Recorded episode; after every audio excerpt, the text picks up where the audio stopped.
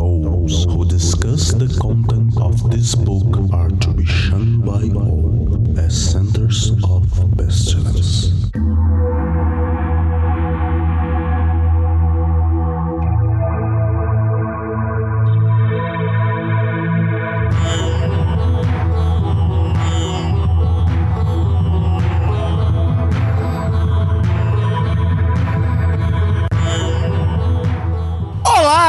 Crianças do abismo!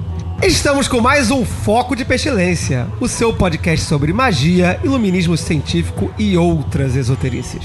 Eu sou Flávio Watson e estou aqui com os meus companheiros e alguns convidados também na noite de hoje. Senhor Feliciano, umbilico chakra. Segundo a chakrologia, não se pode esquecer que a eficácia da técnica de projeção pelo jejum depende muito da qualidade das energias do umbilico chakra e da consciência praticante. Peu Lamarão, Quando sentir as imagens bem nítidas, geralmente acompanhadas de rápidos movimentos sincrônicos involuntários dos olhos, o seu instrutor desliga a gravação musical. Senhor Pietro, Vampirização.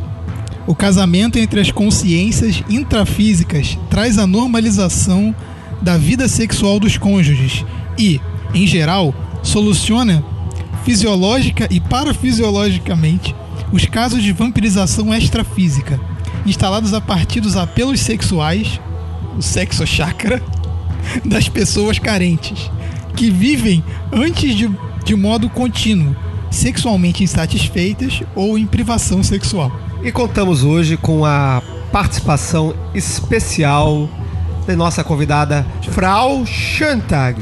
Uma das posições mais confortáveis é a suástica, onde o corpo imita a cruz gamada ou quebrada, ficando a consim de bruços, com um dos braços sob a cabeça, o outro dobrado e colocado sobre o corpo, as pernas flexionadas, como se a pessoa estivesse correndo.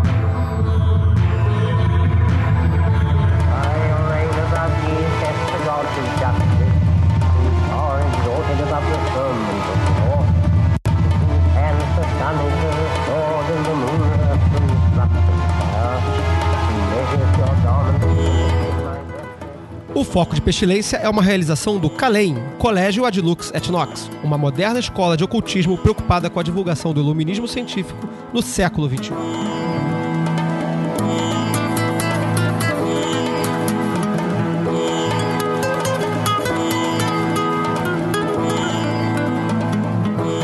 E também contamos com a participação pós-mortem do professor Valdo Vieira em sua forma bíblica.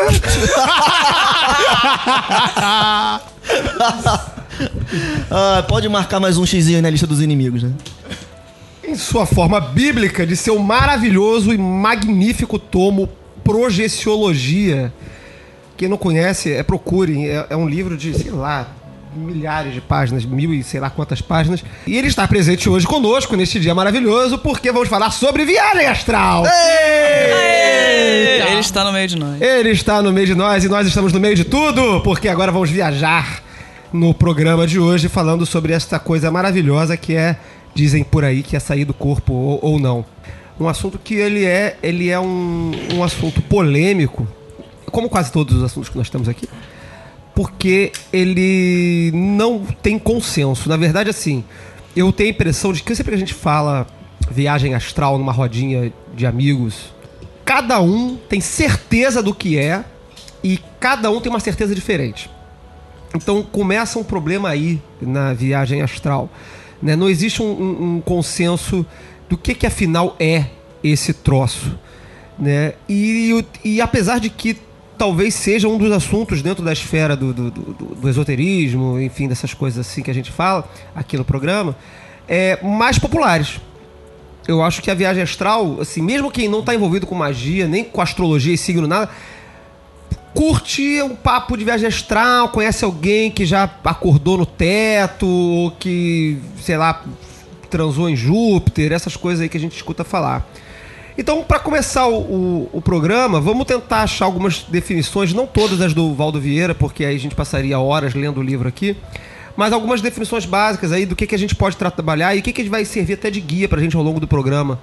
Dos nossos cinco, cinco módulos que oferecemos de diversos assuntos de Lux, É, o de viagem astral é o que mais tem perguntas sobre o que, que é, quando eu terminar o curso eu vou saber fazer, é, como é que eu faço, qual é a técnica que vai ser usada.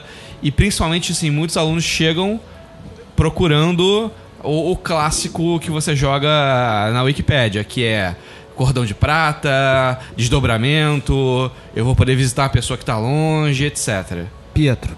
Não, cara, então, é, a gente já, já começou a entrar na, na discussão do que, que é a viagem astral e o que, que as pessoas imaginam, o que as pessoas projetam para isso.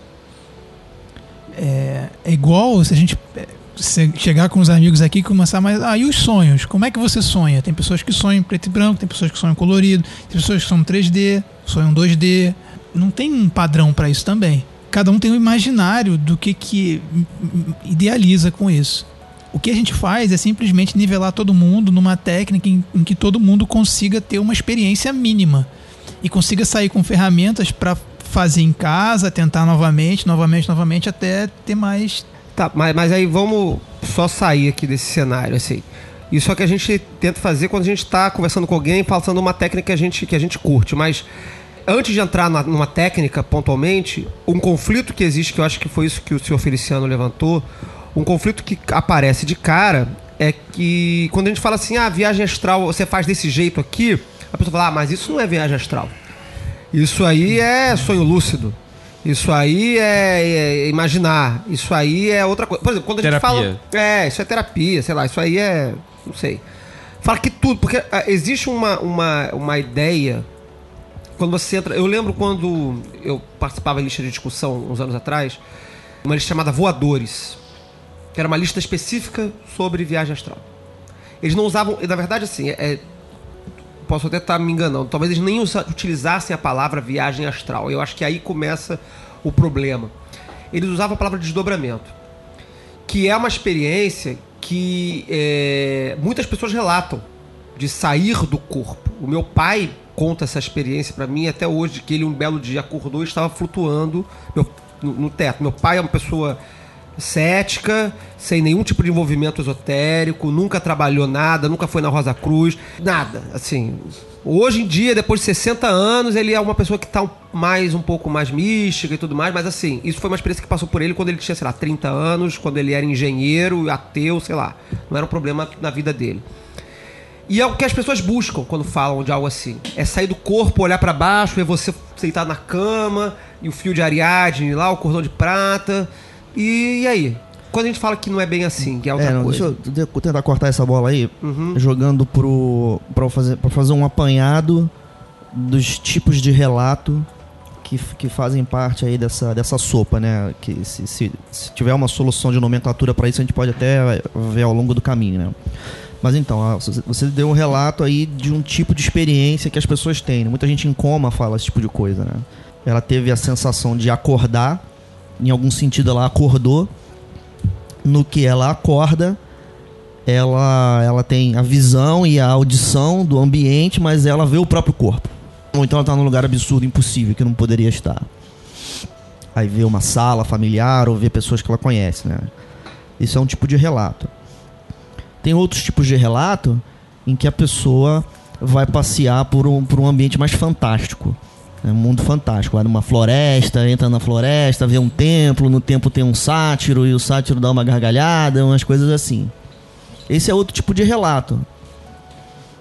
É, fora, coisa que a gente poderia até aglomerar aqui na, na questão, apesar de eu não achar que a gente vai concordar que é viagem astral, que são as experiências ma- mais, mais alucinantes, né? Pessoa que vê mandala, tem uma experiência visual de mandala ou auditiva de uma conversa e tal, mas ela não, ela não se vê. é, ela não tem uma experiência de andar ou, ou, ou- ou- ou interagir com objetos. Então a ideia de que a pessoa sai do corpo, né, eu acho que ela surge numa espécie de intuição imediata, né? Porque você tem então a experiência de uma pessoa que você vê o próprio corpo, né? A pessoa está na mesa de operação. Né? Mas é muito comum esse, esse relato. A pessoa está na mesa de operação, ela está sedada, está em coma lá, induzido, e ela tem a experiência de ver a cirurgia em andamento. Vários relatos desse tipo de coisa. E as pessoas que têm a experiência de vagar pelos céus, pessoa que encontra Jesus e ou, ou vê anjo, ou vê, ou vê outros tipos de, de, de, de cena. Como a pessoa se vê ou, ou- ela entende na, naquela experiência, ela entende que ela está em algum lugar posicionada, que ela anda, que ela fala, que ela toca, que ela ouve, aí ela vai dizer: "Ah, eu estou aqui, mas o meu corpo ficou para trás". A pessoa tem essa experiência. Então ela diz: "Eu saí do corpo". É, eu, eu acho interessante essa bola que você levantou, porque se você jogar viagem astral no Wikipedia, ele te retorna para um artigo que é de projeção de consciência. Ele não tem um artigo de viagem astral. E a definição do Wikipedia, que seria a definição do senso comum, é um suposto fenômeno paranormal, a saída de consciência do corpo humano e uma suposta, em uma suposta manifestação em uma dimensão extrafísica. Ou seja, essa definição do senso comum já seria para além do que a gente trabalha como viagem astral. O que eu queria fazer com a gente aqui, antes da gente avançar para o ambiente da nossa familiaridade, é, é o seguinte: é suspender, suspender, a princípio, essa explicação. Você vê que essa definição ela já tem uma explicação embutida. Ela, ela reconhece a existência do fenômeno. Existe o relato do fenômeno em que a pessoa teve uma experiência visual, auditiva e táctil assim por diante, mas que ela viu o próprio corpo, tinha certeza que ela não estava naquele lugar. A ideia de que isso é extrafísico, de que você saiu do corpo, de que você foi parar em outro mundo, isso daí não está dado no fenômeno. Isso daí já é o princípio de uma explicação. Então a gente não assume isso a princípio, pra gente ver onde que a gente vai parar. Afinal, ayahuasca e ácido são viagens astrais? Não, peraí, peraí, peraí, peraí. Olha só. É, eu, eu queria pontuar uma coisa aqui interessante. Independente de se é projeção de consciência, se a gente vai chamar de viagem astral, a única, a única coisa em comum entre, entre essas experiências todas, tantas que a gente tem e induz, quantas que a gente vê nos outros, con- né, controladas ou não, é a consciência. O foco está sempre na consciência, observando a si. A questão da consciência nunca se altera a forma se altera, a experiência se altera, a descrição da, da- do contexto se altera, mas a consciência da pessoa, a consciência do eu sou, sou eu que estou me vendo aqui, eu estou fazendo isso, eu vou em tal lugar, eu, eu senti tal coisa, eu percebi tal coisa, não muda de- em, em absoluto para nenhuma dessas experiências, seja viagem astral, projeção de consciência. Quer ver? Vou, vou deixar uma pergunta, uma questão para Frau então, Frau, eu queria saber da sua opinião, porque a gente sabe que você trabalha como médium de Umbanda num centro regularmente. E você tem essa experiência com a viagem astral também, porque fez o curso com a gente, lá de viagem astral, usando estátuas. Isso. E eu tive o orgulho de ser seu instrutor. Ah, como eu, fiquei- como eu sou bobo. Melhor instrutor, gente. Quer dizer, desculpa, Flávio. Então, eu queria saber como. é- Diz pra gente aí como é que é a consciência fica diferente na questão da mediunidade, trabalhando no centro, e na viagem astral é um. Fala aí. Eu acho que, na verdade, não é a questão tanto da consciência. Eu concordo com você que a questão da consciência fica. É é muito semelhante o estado que ela fica. Mas a sensação de controle, e aí eu vou ter que fazer uma ressalva que eu não sei se é pessoal, né? Da, da minha relação com a entrega e no estado de transe. Porque também tem isso, tem gente que vai ter mais facilidade em entrar com um tipo de transe, tem gente que consegue só olhando um tátua e já fica doidão e já faz o mergulho e tá ótimo. Tem gente que não, tem gente que precisa de uma ajuda exógena e é isso aí, tem, né? Imagino que vocês vão discutir isso depois. Mas o, principal pra mim é que um é, é a minha a minha sensação é que um é um mergulho no inconsciente, eu tenho acesso e é um trabalho mental muito maior. Esse seria qual? Esse seria o do Tátua, né? A viagem astral usando o portal. Isso Daqui a pouco a gente é, pode continuar. Daqui a Sim. pouco a gente é, explica o que é tátua pra quem claro. não conhece, mas prossegue. É, e o outro é, eu sinto um trabalho mais físico e a questão é mais um afinamento de coisas que eu necessito fazer, essa diferenciação entre coisas que eu necessito fazer, performances que você precisa realizar, né, para se identificar inclusive como identidade, como entidade, perdão, você tem uma, uma postura de ritos a percorrer e coisas que você quer fazer. Se você por acaso sente vontade de ir ao banheiro, se você cai uma coisa no chão, você tem um ímpeto de pegar, é esse afinamento de sou eu ou é um outro agente, independentemente de ser a sua consciência projetada ou uma experiência transcendental, acho que agora não, não cabe falar sobre isso, mas independente disso, você tem que diferenciar ou essa dualidade da experiência e o que é seu de verdade. Né, fazer esse duplo parâmetro. Na viagem astral com o tato, né, essa projeção de mergulhar no mundo é diferente, é um trabalho mental e você sabe que aquilo ali é puramente seu. My number is eleven, as all their numbers who are of us. The five pointed star, with a circle in the middle, and the circle is red. My color is black to the blind, but the blue and gold are seen of the seeing. Also, I have a secret glory for them that love me. Bacana. Assim, pra, pra quem não conhece, pra quem tá ouvindo o programa e não, não faz ideia do que, que é tátua, não conhece profundamente, tátua é uma técnica importada que nós ocidentais importamos dos hindus. É uma técnica tradicionalmente hindu em que nós adaptamos, a gente não, não realiza ela, pelo menos eu não entendo que a gente realize ela de forma tradicional, como o hindu utilizava, mas em que a gente ah, utiliza determinados símbolos geométricos que possuem cores específicas, então é um ovo negro, é um, um- um quadrado amarelo, um triângulo vermelho, entre outros, que são associados aos quatro elementos, mais mais o, o, o éter e tal, fica, quase ficar uma- um samba de, de hinduísmo com, com Grécia, ficou uma coisa meio esquisita. Mas o importante é que a gente visualiza esses, esses símbolos e busca viajar astralmente ou viajar num plano da consciência no universo daqueles elementos. Ou seja, quando eu contemplo lá um quadrado é, amarelo, eu estou buscando viajar no universo elemental da Terra. E esse, quando, quando eu digo que esta técnica é uma viagem astral, isso é o, é, é o conflito que eu falei no início do programa e é de um pouco disso do que a, senhora, a, a Frau Schantag, Schantag, Chantagem. chantagem, que é a nossa colega Frau, narrou agora sobre a experiência comparativa dela com a incorporação e, e a- esse tipo de viagem. É, o é- é- é quando a gente fala para um aluno, ou, uma conversa de bar, qualquer situação, que isso é uma viagem astral, a reação é de imediato bloqueio. Não, isso não é viagem astral. Viagem astral é sair do corpo. E- Eu acho que, que é importante pontuar que, pelo menos no- no- na técnica que a gente usa, que é a viagem do Tátua, normalmente quando as pessoas falam viagem astral, elas têm aquela imagem mental estilo nosso lar, estilo filmes de espiritismo. Que é você, o seu fantasminha sair do seu corpo e aí você vê tudo nitidamente como se estivesse vendo uma TV ou vendo você mesmo e interagindo com tudo. E pelo menos a minha experiência particular com o Tátua é que é como se fosse uma lembrança. Você fecha o olho quando você lembra de alguma coisa que você passou semana passada. Você também tem um residual, você consegue se sentir naquele espaço, você pode ver e interagir com aquilo, naquele ambiente, mas é um- uma coisa que está lá no fundo do seu cérebro. Não é um, algo concreto que você sente, você pega e você tem todos os seus estímulos. É, é- é uma lembrança e com uma lembrança você pode a qualquer momento abrir o olho e interromper. Pietro. Eu devo lembrar que assim, existem outras experiências que eu considero tão válidas quanto viagem astral, em que o estímulo é 100%. Você sente, você escuta, você sente cheiro, você Concordo. Os concordo. cinco sentidos são ativados. Num nível mais raso, num nível mais profundo. Do tipo, ah, não tô sentindo esse sentido. Ah, então eu tô viajando. Ah, então eu vou acordar. Aí você acorda e fala, ah, agora eu tô sentindo esse sentido. E, e- e continua viajando. Tipo, Você só subiu um nível. Você não, não, não saiu. É, eu acho que a gente tem que tomar cuidado com esse negócio de nível e raso, não, profundo, é, porque assim, não. isso, isso, isso é, é, assim, isso não faz que não- sentido, né? Ele faz sentido pra gente porque a gente se conhece.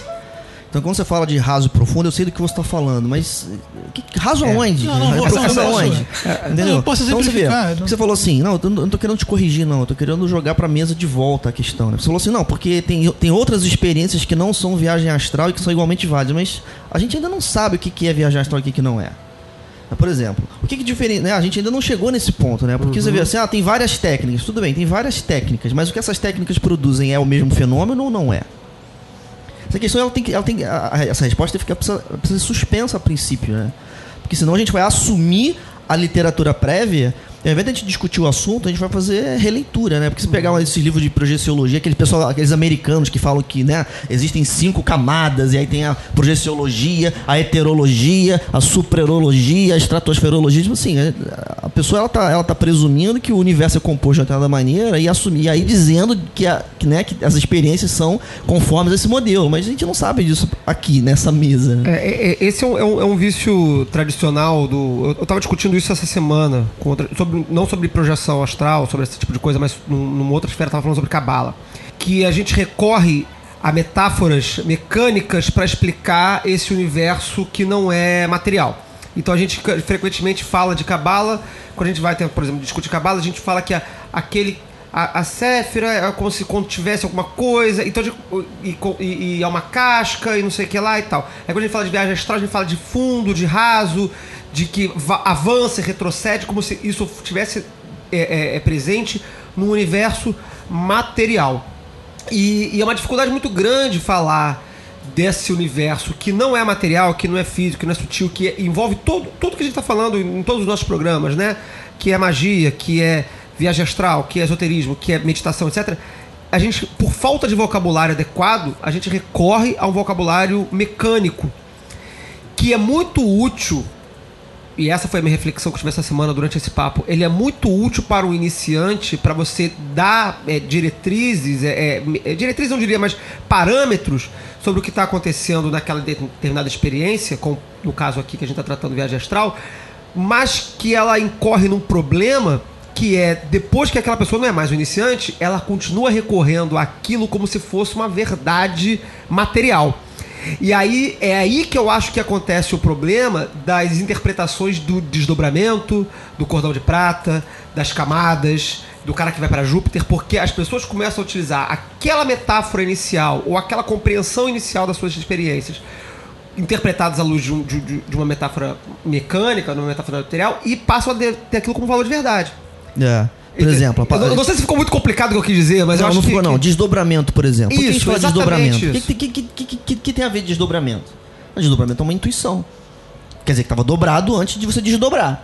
Né? Então você vê que quando você fala de desdobramento astral, você está fazendo referência a uma proposição de que as pessoas são compostas por camadas. De que você tem um corpo material, o corpo etérico, o corpo astral, o corpo mental, o corpo espiritual.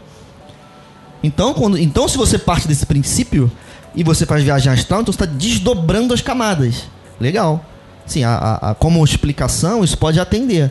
O risco é você assumir a explicação como dada e a pessoa vai se convencer de que isso daí é a realidade. A gente não sabe se a realidade é assim. Exatamente. E, Né? Eu sou inclinado, por exemplo, a não acreditar em nada disso. O ser humano é integral, não tem muitos corpos, né? é uma coisa só. Inclusive é é extremamente frustrante, porque aí você entende, ah, eu vou entrar no tato de terra e eu vou ver X, Y, Z, coisas relativas à terra e etc, etc. Eu não vi porra nenhuma. Eu intuí dentro da minha meditação imagens que vieram na minha cabeça, mas eu não vi nada. Eu acho que utilizar é, esse, esse vocabulário de você vai ver coisas pode frustrar uma pessoa que está tentando iniciar na prática, porque você não vai ver nada. Não vai ser análogo à sua visão. Quer dizer, até pode ser. Pode eu ser, vou pode até ser. corrigir. Até pode Certamente. ser. É. Eu acho que o problema é isso. Eu acho que o problema não é que você não vai ver ou que você vai ver. É que você pode ter uma experiência, como por exemplo a viagem no tato, que é uma, que é uma viagem induzida através de um elemento presente e tudo mais, e outra pessoa pode ter uma experiência similar a desdobramento, e ambas as experiências, a partir, pelo menos do ponto de vista que nós nos, nos entendemos aqui, elas estão dentro do mesmo universo. A recorrência dessa metáfora de que, é um que o- apenas o desdobramento é viagem astral, ou apenas a saída do corpo é viagem astral, ou apenas isso ou aquilo, aquilo outro é viagem astral, é que faz com que a outra pessoa que está tendo uma experiência diferente seja negada e fala: Não, você não fez viagem astral, você fez. uh, você você- você fez outra Ação coisa. E aí causa uma multiplicação de vocabulário desnecessária. Maluca, Você, Por exatamente, exemplo, o- o, exatamente. Pedro ap- ap- apontou antes, né? Ah, não, o, o Feliciano, mas assim, existem sim experiências que partem da mesma técnica, né? Você faz a mesma técnica e aí o fenômeno que, que decorre disso daí é extremamente sensorial. A gente, a gente pode com muita pressa dizer, ah, então essas experiências são diferentes, mas às vezes não. Às vezes a experiência é a mesma, mas na medida em que ela é um fazer humano, ela tem gradações de, de, de, de competência. É, A viagem astral é uma, é uma técnica, ela tem, ela tem uma, uma, uma competência ali. É, a- a- como meditação. Né? Você tem um- uma pessoa que começou a meditar e alcança o zoom, zoom, zoom da cabeça. Tem a pessoa que é experiente em meditação e ela alcança um silêncio mortal e entediante. Ah, mas isso aí então são duas coisas diferentes. Sim, o fenômeno é diferente, mas a, a meditação foi a mesma. Então aí, aí, aí vem, surgir aí então uma, um- um- uma dimensão de, de análise que é a, a técnica como, como executada, né? A pessoa executou eh, de uma maneira eh, melhor ou, ou não, né? Nesse contexto. Tá, mas aí faz questão, o que o Flávio estava invalidando agora, faz questão de falar de níveis, então. Se você está falando de um aprimoramento paulatino, Você tá querendo descrever níveis, é isso? De domínio mas- da técnica, pelo menos. Sim. Num nível de, de, de É porque- consciência, porque eu acho não. que o, o que o, o que o Pedro falou, ele falou de nível no sentido de profundidade da experiência. O, o problema que eu, que eu entendo aqui é claro que haverá uma profundidade diferente da experiência. Um praticante iniciante, ele vai ter uma experiência provavelmente é, distinta do praticante experiente. Ele vai ter menos uma experiência mais simples acredito eu, não vou dizer isso categoricamente, mas acredito que, em geral, uma, um- um- uma pessoa que tem, está começando a praticar a viagem astral, ela vai ter experiências mais simples do que aquela pessoa que já está acostumada e que está já habituada com aquele, com aquele cenário, com aquele exercício. Vai ter experiências mais complexas. Agora, é, é- é diferente de fazer uma viagem disso que o Pedro falou, o que o Pietro falou, que é, é é- é possível dentro de um discurso dizer que é mais profundo ou mais raso. Que é se aprofundar no, no- nesse universo de sonhos ou nesse universo de imagens ou ficar na superfície. Mas eu acho que isso é, é- é- é um segundo passo do, do- do nosso papo aqui. My number is eleven, as all their numbers who are of us. The five pointed star, with a circle in the middle, and the circle is red. My colour is black to the blind, but the blue and gold are seen of the seeing. Also, I have a secret glory for them that love me. Então, a gente está falando aqui de níveis e de técnica. Eu queria afastar um pouco o termo técnica para depois trazer de volta pelo seguinte: quando a gente fala em níveis e técnica, parece o seguinte: a pessoa que manja da técnica vai chegar no nível 4 e a pessoa que não manja vai começar no nível 1 e aí conforme ele vai produzir a técnica, ele vai se aprofundando. E eu acho que não é questão de técnica, é questão de sensibilidade. E a sensibilidade você pode através da técnica aprimorar. E eu queria trazer um paralelo para a mesa, não sei se vocês concordam ou não, que é como você é, percepções diferentes das pessoas que têm quando vão num show de música, digamos um show de metal ou um show de rock. E aí você tem a pessoa que vai chorar emocionada porque aquilo é lindo e aquilo toca a pessoa, e tem outra pessoa fala assim, não, foi ok. E é o mesmo show, mas tiveram experiências diferentes de acordo com a sensibilidade que cada um teve daquilo. Então, eu, eu usei a palavra níveis porque é, eu, tava, eu tava com o ideário na cabeça do filme, do filme A Origem, do Leonardo DiCaprio, que é um filme que trata explicitamente desse tema. E ele fala, e ele usa esse termo e explica isso quanto à profundidade da viagem, o quão, o quão imerso na viagem ele, a, a pessoa se encontra. Que são? Grande profundidade. Um sonho dentro de um sonho. Dois níveis. Três. Não é possível. Tantos sonhos dentro de sonhos. É muito instável. É sim. É possível. O que foi falado é que ah, você vai ver um universo de imagens e tal. Não, você sente, você ouve, sente cheiro, sente toque. Ah, mas como assim? Não, eu posso contar experiências para vocês de, de- de técnicas, de, de- de mais de uma técnica em que mais de um sentido foi afetado. Não foi só a visão, não foi só aquela imagem que vem no fundo da, na- aqui no, no córtex cerebral quando, quando você lembra de alguma coisa e você se vê ali. Não, foi, é, é mais do que isso. Desce no nível, em todos os níveis, afetando todos os sentidos, independente da técnica. Até o coração. Até o coração bate mais Ah, forte. Tum, tum, tum. É, Pela é- união dos seus poderes. É, é, o- mas Pela união dos seus poderes, eu sou Eu sou o Valdo a- Vieira.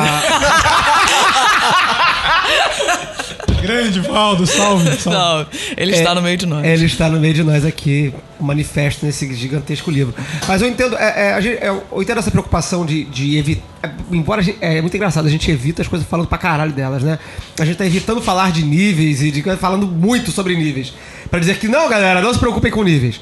É, é, eu entendi a, a questão do, do senhor Feliciano. E eu acho que é por isso que eu fiz tanta ressalva quando eu falei sobre a experiência do praticante, né, do, do, do iniciante ou do experiente, né? É possível que o, que o iniciante tenha uma experiência mais simples do que a do experiente. Mas isso é, é- é possível por quê? Porque é possível que o praticante é, é, iniciante possua uma ótima experiência porque ele está ele, ele possui uma sensibilidade a tal qual que permita que ele tenha uma ótima experiência independente de ser o iniciante não. Eu, por exemplo, tive muita dificuldade com as minhas primeiras experiências de viagem astral. Tá? Porque eu tinha muita dificuldade de, de, de visualização, de concentração, etc, etc, etc. E na mesma época, é, outra uma pessoa que estava estudando junto comigo tinha facilidades absurdas, assim, conseguia... to- todos que estavam estudando junto comigo conseguiram fazer os exercícios, as viagens, mas alguns com melhor visualização, melhor clareza e outros com me- menor clareza. Eu só queria, eu- eu só queria dar mais um, um- uma- um corte aqui. é, na verdade, não é um corte, é só uma pontuação para a gente avançar, na verdade. É, a gente está falando aqui já sobre algumas experiências de viagem algum- e, e visualização, né? Como que isso acontece ou não. Tendo, de certa forma, pulado ou não sei se pulado, mas pelo menos avançado rápido demais, sobre essa questão do que, que é ou não é viagem astral. Acho que a gente discutiu que não é, não é, não é, mas eu acho que faltou a gente definir.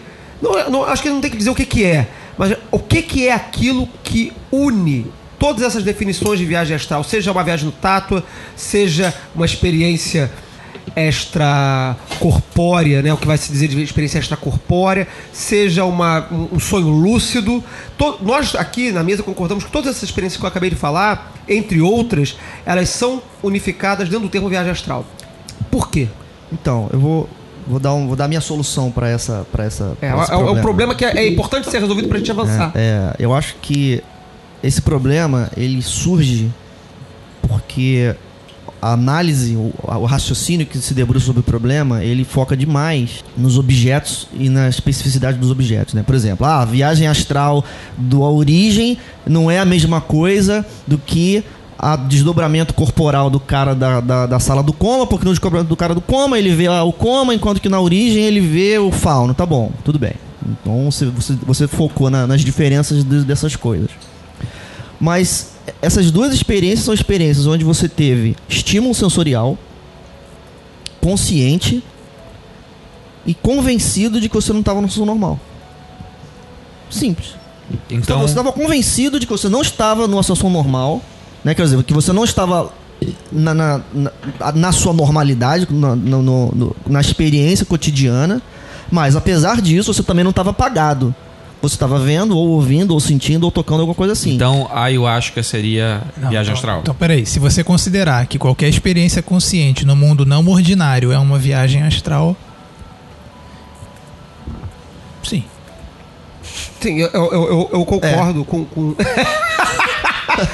O Pedro, o Pedro veio com uma cara que ele ia contradizer e falou assim: não, eu vim aqui dizer sim. Eu, eu, eu, eu, eu ganhei, eu ganhei. O Pedro concordou comigo. Eu ganhei. Eu adoro vocês, cara. É, não, é verdade. Assim, eu acho que a definição.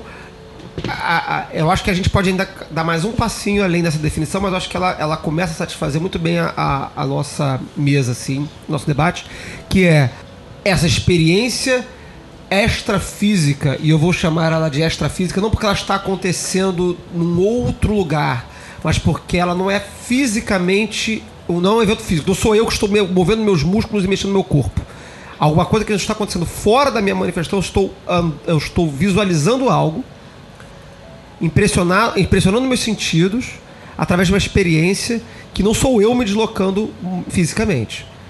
Isso acontece, isso é um sonho. Um sonho é você sentir que está andando sem estar andando. Concordamos com isso? Então, então, peraí. Não, não, não. A não todos. agora, agora, agora. Não, eu acho que a gente tá partir- caindo na armadilha da nomenclatura. É, você disse isso é não, um sonho. não. E ele evocou o- Pedro da. da- É, da- é. Não, o que acontece é o seguinte, é porque assim, se você. Não, se você. A é, provocação é essa, isso é um Não, se sonho. você parte. Não, então, o sonho não tem um estímulo. O sonho não tem um estímulo. O tátua, por exemplo, tem um estímulo. Você olha pra figura e espera a sua retina queimar. Sim, mas eu acho que tem uma, uma diferença Aí- mais importante do que o estímulo, que foi o que o Peu falou. É sentir que estou andando sem estar andando, eu sinto que estou andando sem estar andando sonhando. A diferença da experiência da viagem astral é que eu sei que eu não estou fisicamente andando. É, pois é, né? Acho que no Eu final acho das que isso contas, é um- eu acho que foi isso que evocou o Pedro, né? É. É, a diferença é que o sonho, o sonho ele não é, ele não é voluntário.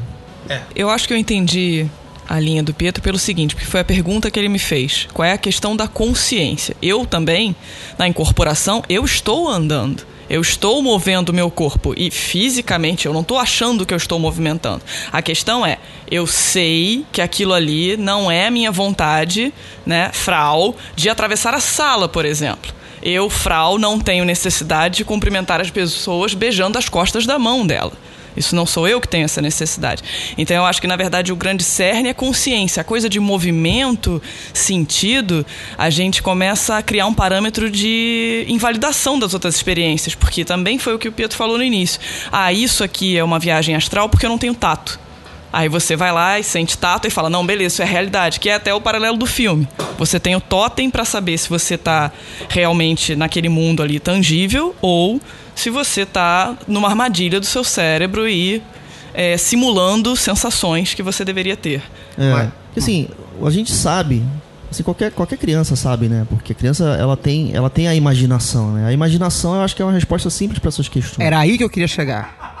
Era aí que eu queria chegar. É, não, eu já tava, já tava esperando esse, esse momento. Esse momento era inevitável, né? Sempre volta pra criança e pra terapia. É claro, né? A, a, a, não, assim, sobre a- a- a imaginação, ela, ela, ela tá à disposição de qualquer pessoa para mostrar para essa pessoa que o, o corpo humano é perfeitamente capaz de produzir um fenômeno sensorial só porque sim. Só porque sim. Quer dizer, o aparelho, o- né, a gente dá, dá, dá- meme de internet aí, né? A real, ciência descobre que a realidade é uma ilusão, essas porras todas. Por que, que o cara re- reproduz isso no Facebook como surpreendente? Né? Porque ele acabou de descobrir aquilo que a gente sabe há muito tempo. Que o, o aparelho humano que a gente, que, a gente que, que produz fenômeno, a imagem auditiva, isso é o cérebro. Que tá, tá, tá criando algum fenômeno lá na- na- nesse, nesse negócio misterioso que chama de consciência, em resposta em resposta a um órgão corporal que interage com um suposto mundo objetivo que a gente pode deixar pra lá que é, ninguém vai resolver nunca isso. Mas assim, é- o aparelho é perfeitamente capaz de produzir aquele fenômeno. Por exemplo, se eu, se eu fechar os meus olhos e fizer um, um esforço mágico, né, que a gente chama de mágico, mas é, é- é humano, eu consigo ver a minha sala lá na Tijuca. Eu consigo fazer isso. Eu fecho o olho aqui, dou uma concentrada e vejo a minha sala. Minha sala não tá aqui do lado do meu corpo, mas o meu, mas o meu, mas né, o meu cérebro é perfeitamente capaz de criar o fenômeno visual voluntariamente. Eu, eu queria, inclusive, é- essa deixa é perfeita pro, pro editor colocar uma vinheta, que é o diálogo do Morpheus com o Neo, que fala assim: Isto não é real? O que é real? Como se define real? Se você se refere ao que pode sentir, cheirar, provar e ver, então real são apenas sinais elétricos interpretados pelo seu cérebro. Não é o, o- de fato o objeto existir, é o seu cérebro entender que ele existe. My number is eleven, as all their numbers who are of us. The five pointed star, with a circle in the middle, and the circle is red. My color is black to the blind, but the blue and gold are seen of the seeing. Also, I have a secret glory for them that love me. É, é, eu acho que essa é a, é a graça. é, e eu acho que é o que reúne todas as nossas narrativas, de as nossas diversas narrativas de experiência de viagem astral. Né? Elas são experiências que, que parecem reais, em maior ou menor grau, dependendo da habilidade, sensibilidade, técnica, etc, etc, e sobre as quais você tem consciência daquele processo. Porque, é, é, por que eu provoquei essa questão do sonho aqui agora? Porque quando a gente faz uma narrativa de viagem astral no tato, de viagem astral através da técnica do, do, do, do, do- do sono, né? Do, do despertar do sono, entre outras técnicas que a gente provavelmente pode falar daqui a pouquinho, é, a resposta natural do, do cidadão é, comum ou da pessoa que está preocupada com viagem astral, desdobramento tal, dizer que isso não é viagem astral porque isso é um sonho lúcido e vai distinguir a experiência de sonho lúcido da experiência de viagem astral, a qual eu não vejo distinção. Olha, eu vou te falar que tem, tem uma distinção, por exemplo, que ela é, é, é quase consensual e, e eu não concordo. A minha experiência não concorda com ela. Que é, é voltando lá que a, a história do desdobramento, né? Que é a diferença entre a viagem astral e o desdobramento etérico. Né? Porque então, são duas coisas diferentes, supostamente. Numa, você vê o mundo material com o seu corpo etérico flutuando e vai lá na casa do vizinho e vê o vizinho e assim por diante. Isso seria diferente de viagem astral. A minha experiência diz que não o método que eu, que eu mais gosto de usar, e aí até aproveitando para dar um, um testemunho pessoal, ele começa com a provocação de uma experiência que tenha as, as características totais desse negócio que chama de desdobramento etérico. Como é que eu faria, né? Eu, eu sentaria aqui na minha cadeirinha, é, fecharia os olhos, ficaria bem relaxado e aguardaria com, com uma paciência o, o, o teto preto, né? É, no, no, no, meu, no meu caso, é uma, é uma sensação de profundidade. Quando você fecha o olho, fica tudo preto, né? Mas pra mim, essa sensação ela começa a ganhar profundidade. Ela vira 3D, como se fosse o preto. E quando ela chega no, no preto 3D, eu faço esforço pessoal, de, consciente, para reproduzir a imagem da sala. No que eu reproduzo a imagem da sala, aí eu começo a imaginar. Isso, até aqui eu tô, tô agindo propositalmente e aí a gente não vai concordar com essa viagem astral, porque eu tô imaginando de propósito. Eu vou imaginar mim mesmo levantando da minha cadeira e andando pelo, pelo apartamento. Então, se eu atravesso aquela porta ali que está fechada, eu vou ver o quarto que está lá atrás. E aí a gente já começa a ficar estranho, porque eu estou sentado na sala. E mesmo que você dissesse para mim, ah, mas a pálpebra não consegue impedir a passagem da luz. Beleza, mas a porta está fechada. Quando eu passo por aquela porta e vejo aquele quarto, eu começo a ver, durante essa experiência, uma imagem que você poderia até dizer, ah, mas você está lembrando. Tudo bem. Então vamos supor que eu saio andando pela casa. Aí, ah, então eu ainda estou no domínio da viagem de desdobramento, não é isso? Mas é muito comum para mim, muito comum que eu, por exemplo, passe daquela porta ali ou então entre na cozinha e a cozinha tá debaixo d'água. Eu passo pela experiência direto. Estou sentado aqui, a porta da minha cozinha está fechada. Aí eu falo assim, beleza, vou dar uma andada pelo apartamento para estabelecer a minha experiência astral. Eu abro a porta da cozinha e a, e a cozinha é uma piscina, tem peixe dentro da água é, é, e tal. Então você vê, ah, mas isso aí é desdobramento ou viagem astral? Porque por enquanto eu tô vendo o meu apartamento, mas a minha cozinha não tá debaixo d'água. É, eu também quero aproveitar esse cenário que você deu é, justamente para fazer uma diferenciação, né? Porque tem gente que relata nas suas experiências alcançar é, dados, conhecimentos que não poderia, né, é, é, no seu estado de consciência comum. O que eu entendo de você acessar a sua cozinha e ela tá submersa é uma questão do seu inconsciente, é uma mensagem. Agora é o que você vê muito em outros tipos de transe, né? Uma pessoa, por exemplo, começar a conversar com você sobre uma coisa que ela não deveria saber. A pessoa que está em transe, né? Acessar informações da sua vida. E aí isso já é, é um outro parâmetro, quer dizer, isso é desdobramento, isso é projeção, entendeu? A sua consciência alcançou mesmo ou você emulou aquilo e por acaso acertou. Só, só pontuar para os céticos, né? É, informações específicas e não informações do tipo assim. Tem alguém que talvez um dia queira falar com você que está querendo te mandar mensagem. É, é você mesmo, viu? É, é. você. Exato. É uma pessoa da sua família que está com problema. Né? É, e aí o próprio consulente vai te dando tudo. É, é. é meu tio, então, meu assim, tio está doente. Eu, eu posso responder a pergunta da Frau. Porque o, o estado de consciência da viagem é um estado. Assim. É, como é que eu vou falar? Como é que eu vou dizer isso? É a mesma pergunta quando alguém perguntar ah, e você tira uma carta de tarô e sabe o que a pessoa, sabe a situação da pessoa. Fala inclusive detalhadamente o que a pessoa está sentindo ou o que ela está passando e tal. Como isso? Não tem uma resposta é, específica, mas é que eu a minha, a minha mente consciente não está pensando nisso. Ela está focada com os símbolos. E alguma coisa que está além de eu, meu e mim, que está comigo, que sou eu. Vai lá, lá, olha, é, aí sai, o lá é o mistério. O né? lá é o mistério, sabe, né? é o mistério da coisa. E pega essa informação, mas pega como? De que maneira? Eu não sei. Eu sei que eu estou concentrado na carta que está aparecendo, nos símbolos que compõem aquela carta, e alguma coisa simplesmente dá um estalo. E, e é, é, é, acho que se a gente soubesse a resposta de todas as perguntas, a gente não estava aqui fazendo magia, a gente estava aqui fazendo. Ganhando dinheiro. Ganhando dinheiro. É, sei lá. Fazendo, sei lá, algo mais próximo de verdade da ciência que é algo que é assunto de outro programa. Mas existem umas perguntas sem resposta nesse assunto, é como existem perguntas sem respostas em todos os assuntos que nós tratamos. Quando a gente fala de, é, de uma questão como, por exemplo, essa, em que a pessoa faz uma viagem astral, uma experiência de viagem astral, vai a um local e conversa com algum ser, alguém, e obtém uma informação é, deste mundo de cá, que não é o mundo de lá, e a gente tem narrativas disso. Não só isso, como talvez é, faça uma experiência de se projetar num ambiente conhecido como a sua própria casa. É, abra uma determinada caixa, encontre algo ali dentro, seja capaz de narrar o que é dentro daquele, daquela caixa. A gente tem narrativas similares a isso também. Por que, que isso funciona? Eu não sei, se alguém da mesa souber dizer por que que funciona, eu, eu, eu, eu aguardo uma resposta. É, eu, eu acho que essa, essa, esse tipo de pergunta, né, é, um, é é atraente, né? Essa pergunta é muito atraente, né? É Como que é? O que que é? É muito atraente, né?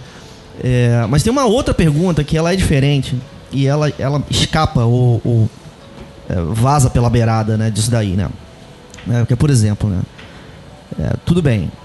É, você está dizendo, né? Vamos supor que a gente está aqui dando instrução para a pessoa. né? Você está dizendo para mim que se eu fizer esse procedimento aí, eu vou ter uma experiência esquisita, onde eu vou ter é, uma, uma vou, fazer uma viagem, né? Que a, a intuição aí da viagem é você vai ter uma experiência de fazer isso, aquilo e aquilo outro. E lá eu vou ouvir uma série de pessoas falando uma série de coisas. Mas eu não acredito que isso daí é, acessa uma verdade sobre o mundo. Eu não acredito. Se você se a gente enveredar por esse problema, da, né, de, de isso ser ou não ser verdade, a gente vai passar ao largo de uma outra questão de se isso tem valor ou não. Né, porque, assim, né, eu imagino que a Frau deve ouvir esse tipo de crítica toda hora. Não, mas isso daí são estados é, esquizofrênicos e, e- e psicóticos e tal.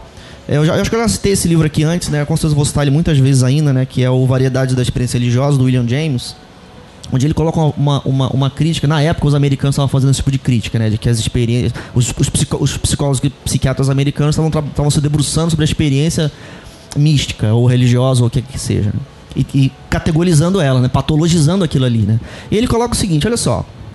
Quando você pega uma experiência de uma pessoa e chama isso de psicótico, tudo que você fez foi dar um nome. Você ainda não questionou se aquilo ali tem valor ou não. Porque a gente trata a palavra psicótico como pejorativa, e aí se você diz que o negócio é psicótico, você já está de antemão dizendo aquilo que, que aquilo ali não tem valor. Mas tem que suspender esse, esse, esse julgamento. Como não tem valor? Porque pode ter valor. Você pode ter a experiência de, por exemplo, outra experiência minha, de tato, né? É, entrar no Pritivi, aí aparece numa espécie de canyon, né? Aí eu escalo uma montanha, Lá no topo da montanha tem uma daquelas cavernas de montanha, caverna de lateral. Eu entro na montanha, entro nessa caverna, tem um monstro lá dentro, agressivo. Aí a pessoa diz pra mim, cara, você teve um pesadelo, né?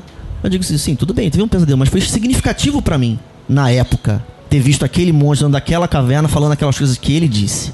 Então, se aquele monstro existe num plano espiritual, num planeta da outra galáxia, isso- essa pergunta ela é interessante, ela é interessante, mas ela não responde a uma outra pergunta que é: teve valor isso pra você? É o grande problema do, do- da, da maioria dos discursos, não só sobre viagem astral, mas sobre magia e esoterismo e, é, é, em geral, que são perguntas que estão focadas na explicação do fenômeno e não no fenômeno.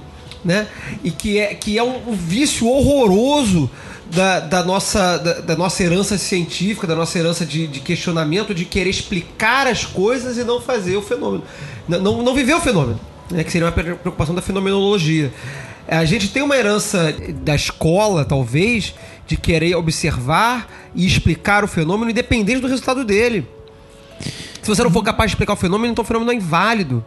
E isso é um problema que, que talvez ali nas hard science, não sei, elas sejam seja muito importante isso, mas para nós isso não é um problema. E a gente tem que.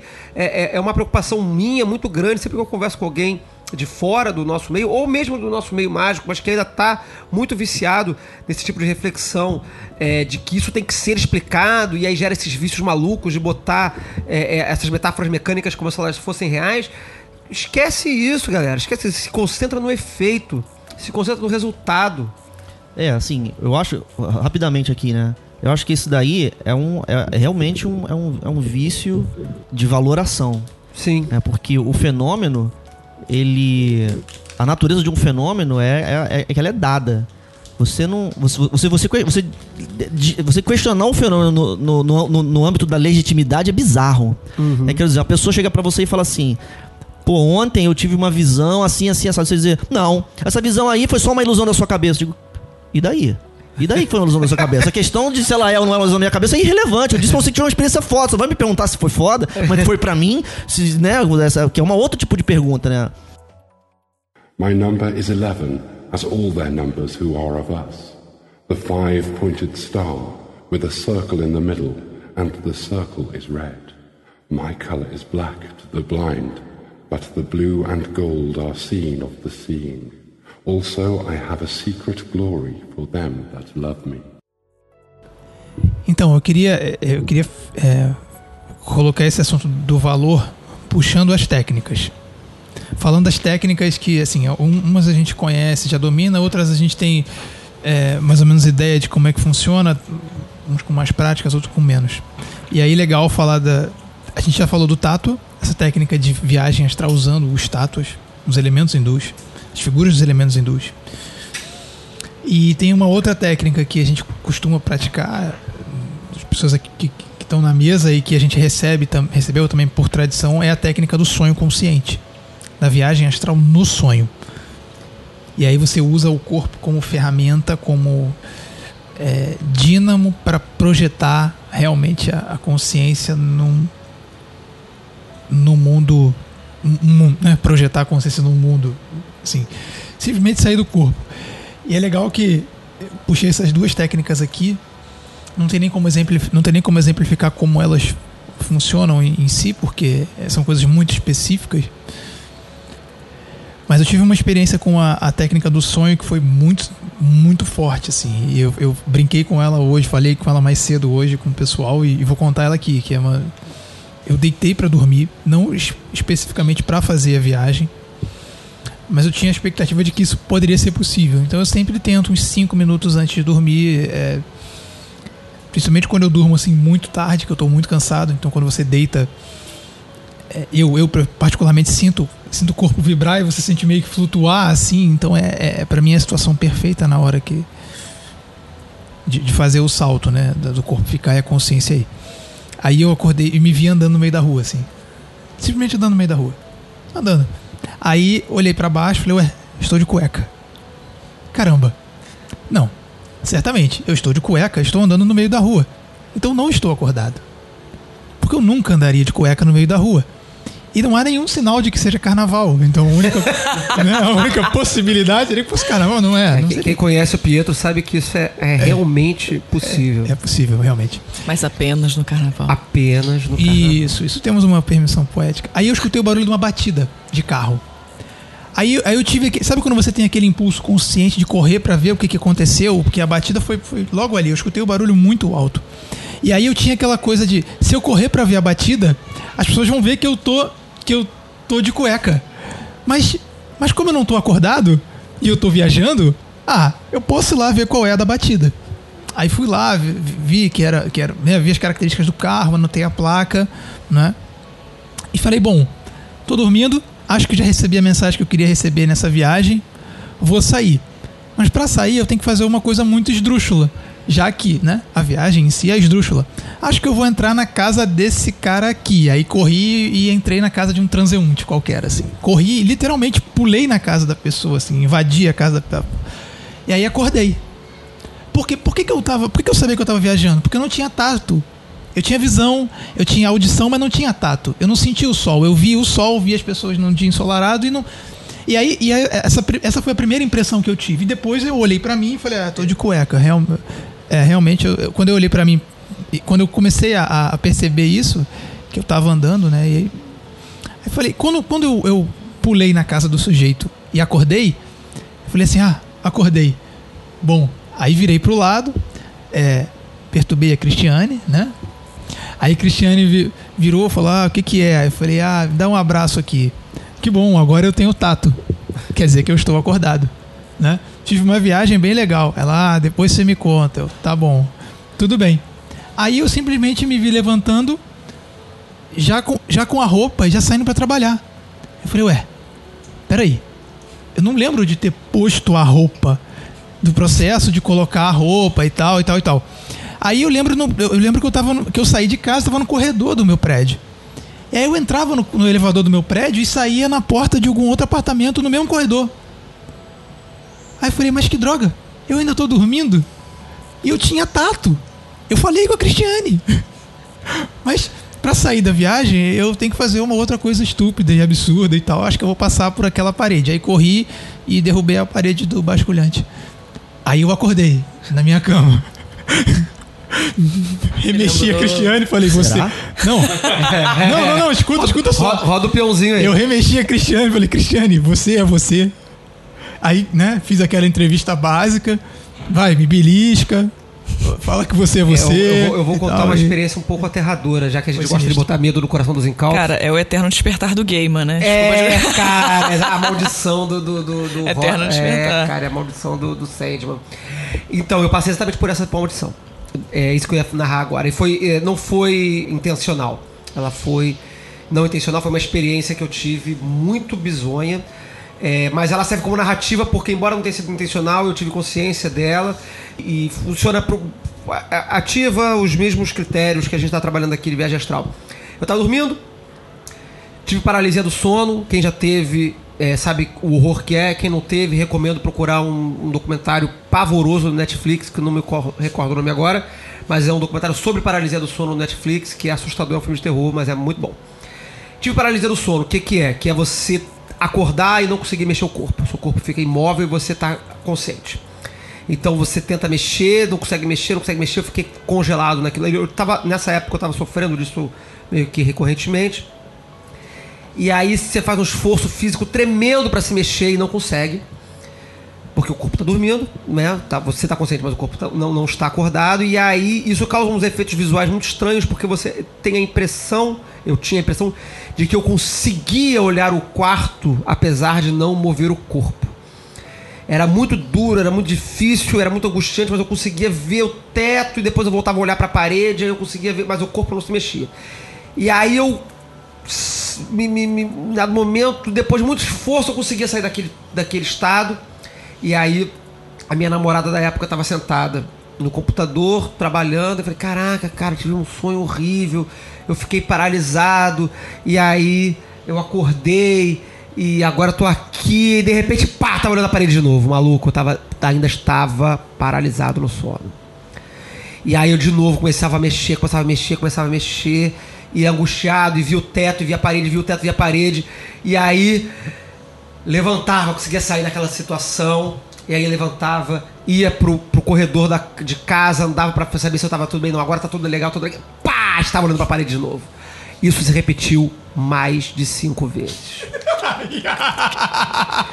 Num dos finais, numa das situações, e eu estava sempre no, mesmo, no meu quarto, dormindo na mesma cama, acordava no mesmo local, saía do mesmo ponto de partida, estava em casa, andava pela casa toda e voltava pro mesmo ponto. E voltava pro mesmo ponto. Num dos momentos, é, é, é, é, obviamente a minha namorada da época, ela sequer estava na minha casa. Eu a via ali, mas ela não estava lá. Num dos últimos momentos, ela, é, eu, eu me ajoelhava no chão e falava: pelo amor de Deus, faz isso parar.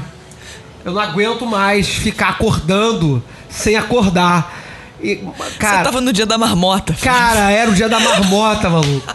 Só que durava, sei lá, um minuto cada vez que, eu, que, que a cada ciclo desse, eu não sei, não sei quanto tempo demorava. Era infernal. É, não foi é, é, Pô, inten- Esse é o dia da pomba, cara. não foi intencional, ou seja, eu não busquei essa, essa experiência conscientemente, mas eu consigo traçar um paralelo muito claro entre isso que eu vivi e outras experiências conscientes que eu busquei de viagem astral.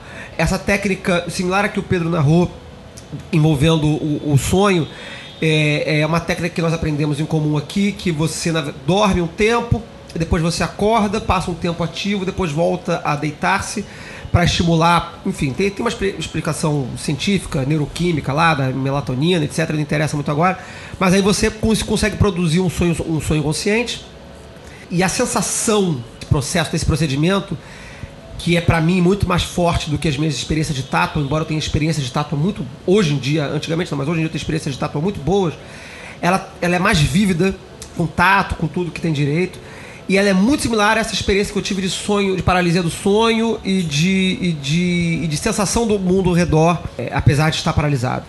Tá? Então, o que me leva, e é uma conclusão totalmente minha, a mesa tá, tá aí para discordar de mim e tal, ou não, de que são os mesmos mecanismos que estão sendo trabalhados. Os mesmos mecanismos do sonho, os mesmos mecanismos da paralisia de sonho, os mesmos mecanismos do sonho consciente, os mesmos mecanismos do tátua, os mesmos mecanismos de qualquer método que faça com que você possua uma imaginação projetiva consciente é o que a gente hoje, contemporaneamente, ao menos entre nós aqui que estamos nessa mesa, conseguimos convencionar chamar de viagem astral. E o, o Valdo Vieira, nosso participante póstumo que está aqui na mesa, a, a expresso no seu livro gigantesco, ele de certa forma concorda com essa definição. Porque no livro dele, que fala sobre, que se chama Projeciologia, ou seja, ele está ele tá, é, lidando especificamente com a possibilidade da projeção da consciência. Ele aborda essa possibilidade a partir de diversos é, gatilhos e de diversas experiências diferentes, com narrativas absolutamente distintas.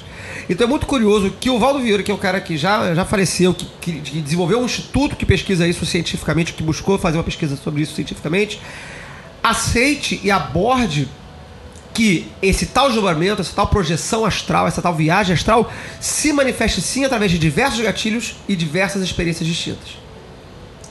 Fala aí, Peu, que você tá com o microfone na mão, tem tempo pra falar. Tá projetando? Você tá aqui, Peu? Eu tô aqui, vocês estão aqui? Isso é um sonho. Pega um Isso é um peão aí, pega um peão aí. My number is eleven, as all their numbers who are of us. The five pointed star, with a circle in the middle, and the circle is red. My color is black to the blind, but the blue and gold are seen of the seeing. Also, I have a secret glory for them that love me. Eu queria, eu- queria puxar aqui o, o senhor Feliciano e a, a Frau para contarem experiências aí Afral, que cujo sobrenome é impronunciável Oh, que diretamente. as que não influências dizer o nome. É, a teutônicas. frau que não será nomeada. É. É, Vocês, tiveram, vocês fize- fizeram hoje um exercício de viagem astral de tátua, né? Pontualmente ou não? Eu fiz. Você fez. Fala como é que foi, seu Feliciano. É, eu, eu acho que é, a minha experiência de hoje foi interessante porque ela, apesar de eu ser um pouco avesso a essa coisa de ah, porque a técnica, técnica, técnica, na verdade foi um- uma comprovação muito justa da técnica, do, do, do- de, de que a técnica de fato funciona. Que a gente ia fazer uma experiência. Era em que que a gente ia fazer a experiência? Então, a gente ia entrar no tátua de água. Sim, que é o Apas. e a gente, a gente ia fazer o tato de água. E ok, vamos lá visualizar. E eu peguei o tato errado. Eu peguei o tato de ar. Vaiu. Eu, eu fiz exatamente. qu- Quando eu tava aprendendo. É engraçado isso. Eu fiz exatamente isso quando eu tava aprendendo tátua. A gente fez isso de propósito uma Vocês vez, deram. anos é, atrás, é. E eu. E, eu e, e aí conta essa narrativa aí, depois eu falo. Afinal, tipo assim, o tato de ar é uma bola azul. Então é o erro justo, né? aí eu peguei e tal, mentalizei o tato, etc, etc. Aí entrei no tato. E a primeira coisa que eu, eu depois que eu voltei da experiência e relatei foi floresta e folhas farfalhando, que era um- algo muito presente, era o vento nas folhas dessa floresta. E aí eu relatei que teve essas folhas, etc, etc, etc, que tinha uma coruja também. E aí, quando eu comecei a relatar a experiência, falei que quando eu estava entrando no tato, eu também vi o tato de Prithvi. Então tinha coisas de rocha, etc, etc, etc. E aí, quando eu voltei da experiência, que o Pietro me informou, então, cara, eu queria te falar, não, mas você fez o tato errado, você fez o tato de ar. E eu- eu achei interessante porque eu, eu, eu criei uma expectativa que eu ia entrar num, num cenário de água. E me forcei e busquei dentro do tato, da experiência, água.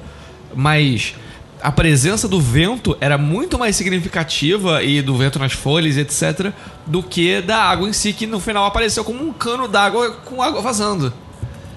A vida é essa aí, cara. A vida é feita de testes. É, Estamos a aí. minha, a minha experiência foi similar. Eu, eu também fiz o, o- eu fiz o, o Vaiu com tátua de apas, né? Quer dizer, eu fiz o, o tem- tava, tava achando que ia fazer água. Não, eu tava achando, é o contrário. Eu tava achando que ia fazer água e fiz um de ar, né? É, e aí eu fui lá, crente, crente, crente que tava indo fazer o tátua de água. E, porra, tava montado numa ave gigantesca, cara. Grande os céus, eu não entendi nada.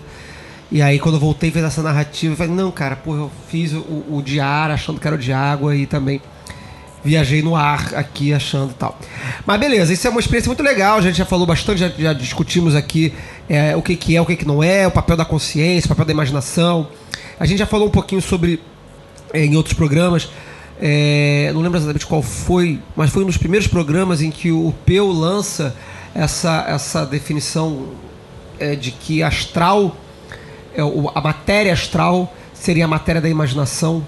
Correto isso? Ah, num, num- dos primeiros programas a gente estava falando sobre o- os ele- elementos da magia, né? E eu acho que é, é, é- é pouco dito isso, né? Talvez até de propósito, né?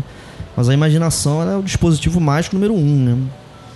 Quando a gente fala vou projetar um pentagrama, o que, que significa isso, né? Não Significa que você vai eh, operar a sua imaginação para que um, um pentagrama apareça nela, né? Então eu acho que o, o- a imaginação, ela, ela eu, não, eu, não, eu não sei todos eles, né? porque o, o dispositivo do sonho talvez não seja o mesmo, né? A gente teria que perguntar a um, a um especialista de sonho, né? Mas eu tenho certeza que a imaginação, ela é quando você quando você faz de propósito, né? Quando você não usa a técnica do sonho lúcido, talvez, né? Ela é o dispositivo de entrada. Por exemplo, a gente fala assim: viagem nos tátuas. Tá, o que, que é isso? Cara, viagem nos tátuas é a, é a viagem astral que por acaso você começou fazendo com tátua, né? Porque se você parar pra fazer isso aí com um vai- vamos porque você vai exagerar, vou viajar dentro de um Monet. É a mesma coisa, vai fazer a mesma coisa, só acontece que em vez de ser um tátua foi um Monet. Então a gente não vai falar de viagem no Monet, né? Faz- Fazendo um salto, um salto aqui, eu- pode fazer um, sa- um viagem no Monet, sim. É, fazendo um, um salto de referência de um autor muito bacana que já foi citado aqui no, no podcast anteriormente, que é o Benjamin Howe. O Benjamin Howe tem um, textinho maravilhoso chamado A Short Course of, of Scrying. É um pequeno curso de scrying, que é uma palavra que a gente não sabe traduzir, eu não sei traduzir scrying, né? Que é visualização. Talvez uma palavra próxima em português. Mas vidência, talvez. Vidência, talvez. É. É, não tem uma tradução muito boa, mas esse livro, esse é um panfletinho, um folhetinho de, sei lá, talvez 20 páginas ou menos. Ele fala sobre scrying, que aí é uma terceira. A gente já falou de tato, a gente já falou desse sonho, dessas técnicas de sonho lúcido, e eu acho que o scrying é uma terceira técnica de viagem astral que é, é, é, é como o tato, na verdade é similar ao tato. O tato é uma técnica de scrying em que você observa um objeto e, e entra a- no, no no símbolo, né?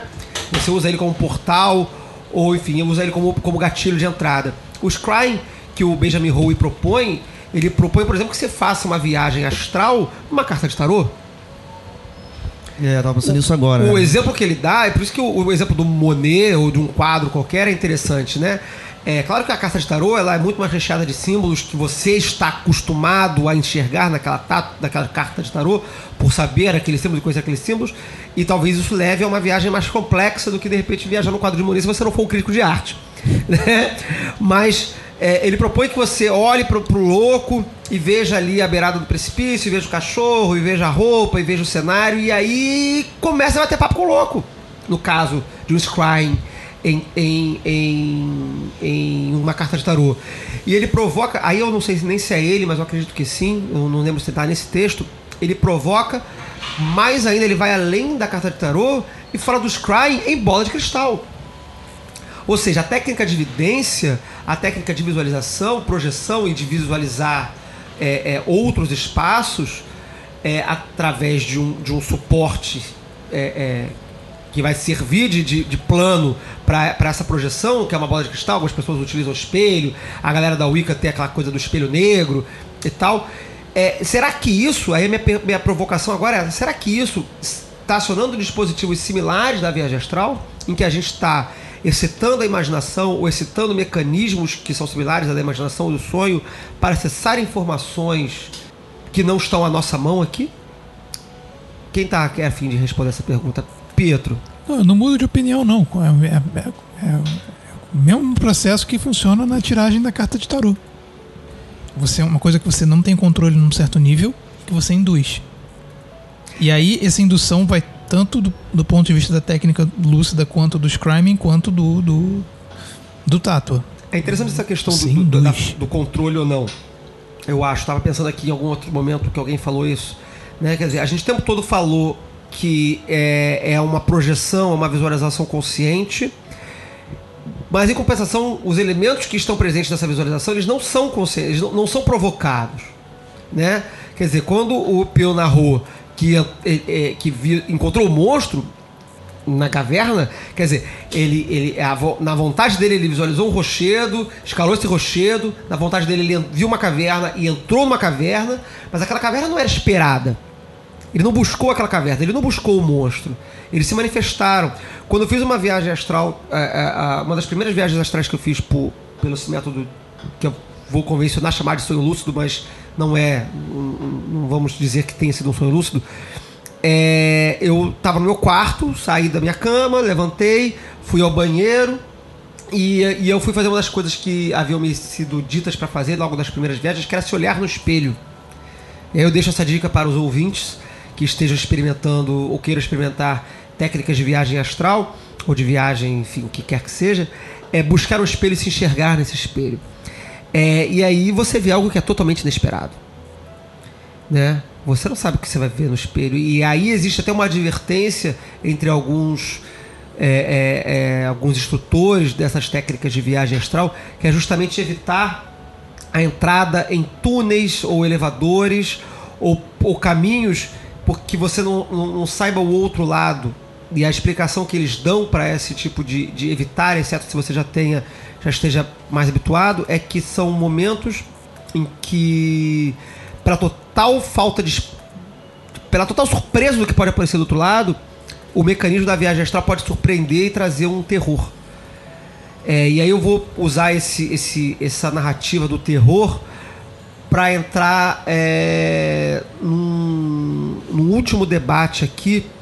Às vezes essas viagens elas trazem terrores. Às vezes essas viagens elas trazem é, é desconforto. Né? Elas trazem situações de conflito, situações de estresse. Por que vocês acham que isso acontece?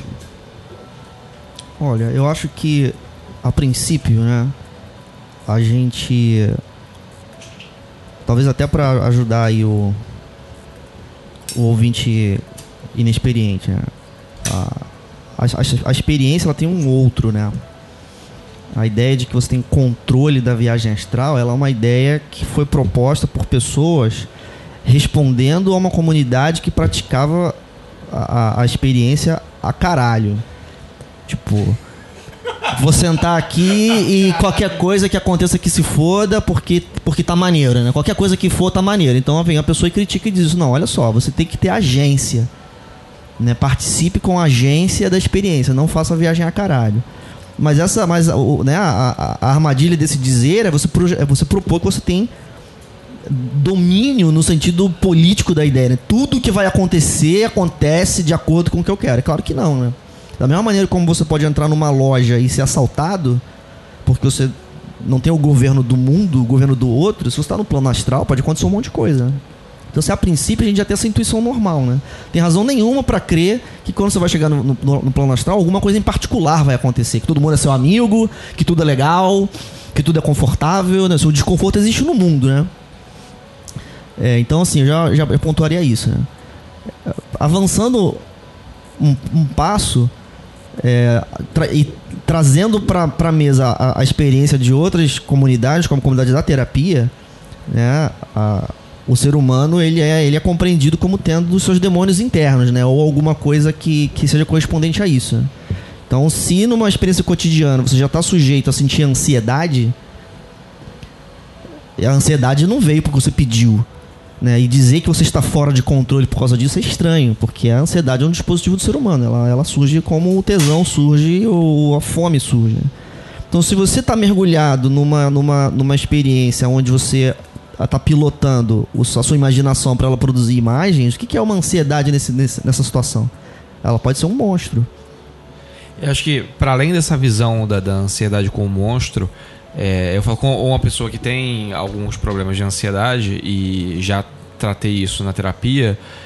Tem casos como o meu que pessoas tentam se encher de estímulos para é, dirimir a ansiedade.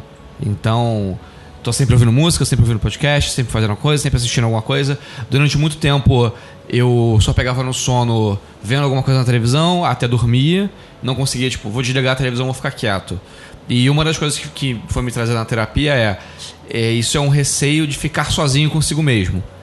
Então eu acho que é, essa possibilidade de coisas aterradoras acontecer e aparecerem faz parte do, do, da psique humana naturalmente. Se você parar e falar assim, vou deixar minha mente vagar, ela pode ir pra uma lembrança boa ou pra uma lembrança ruim. Ela pode te lembrar de uma coisa que aconteceu ruim na sua vida. E você vai ficar de bad. Você, puta, é, aquilo ali foi uma merda que merda que aconteceu isso comigo. Então, assim, na viagem astral eu também imagino que você tá abrindo uma porta para o que tá externa ou internamente, mas que pode aparecer pro bem ou pro mal. E não é necessariamente um monstro que já existia e está te perseguindo. É um componente que existe naturalmente na vida. My number is eleven, as all their numbers who are of us. The five pointed star, with a circle in the middle, and the circle is red. My color is black to the blind, but the blue and gold are seen of the seeing. Also, I have a secret glory for them that love me. Como é que, como é que esse tipo de coisa acontece na- nas experiências de, de, de transe ou, ou- ou coisa similar, Frau? Olha, o que, que eu diria, assim, do. Você tá dizendo do, do trabalho de médium terreiro ou, ou contato? é Igual. Faz um passeio. Beleza. É, posso falar, relatar, na verdade, a minha experiência no curso, né? Com. Isso faltou, isso faltou. Não, tudo bem. É Privit, né? O de terra. De terra é Privit. É. Pritivi. Prithvi. Com a viagem nesse primeiro tátua, eu, eu encontrei questões da minha personalidade mesmo. Né? Eu entrei num ambiente todo amadeirado, assim, do chão ao teto, várias paredes, e tinha um- uma escadaria que eu não subi. E eu tô andando nesse ambiente eu tô confortável, assim. Madeira me traz uma sensação de conforto, com vários símbolos. Tinham vários relógios cucos também na parede. Que normalmente eu também gosto, eu gosto do som de relógio. E o que me espantou foi a presença de um coelho ali. E para minha consciência, me deixava muito tranquilo estar num ambiente hermético, porque eu não seria surpreendida. E o coelho veio como um agente do caos, do tipo, você não está fechada não.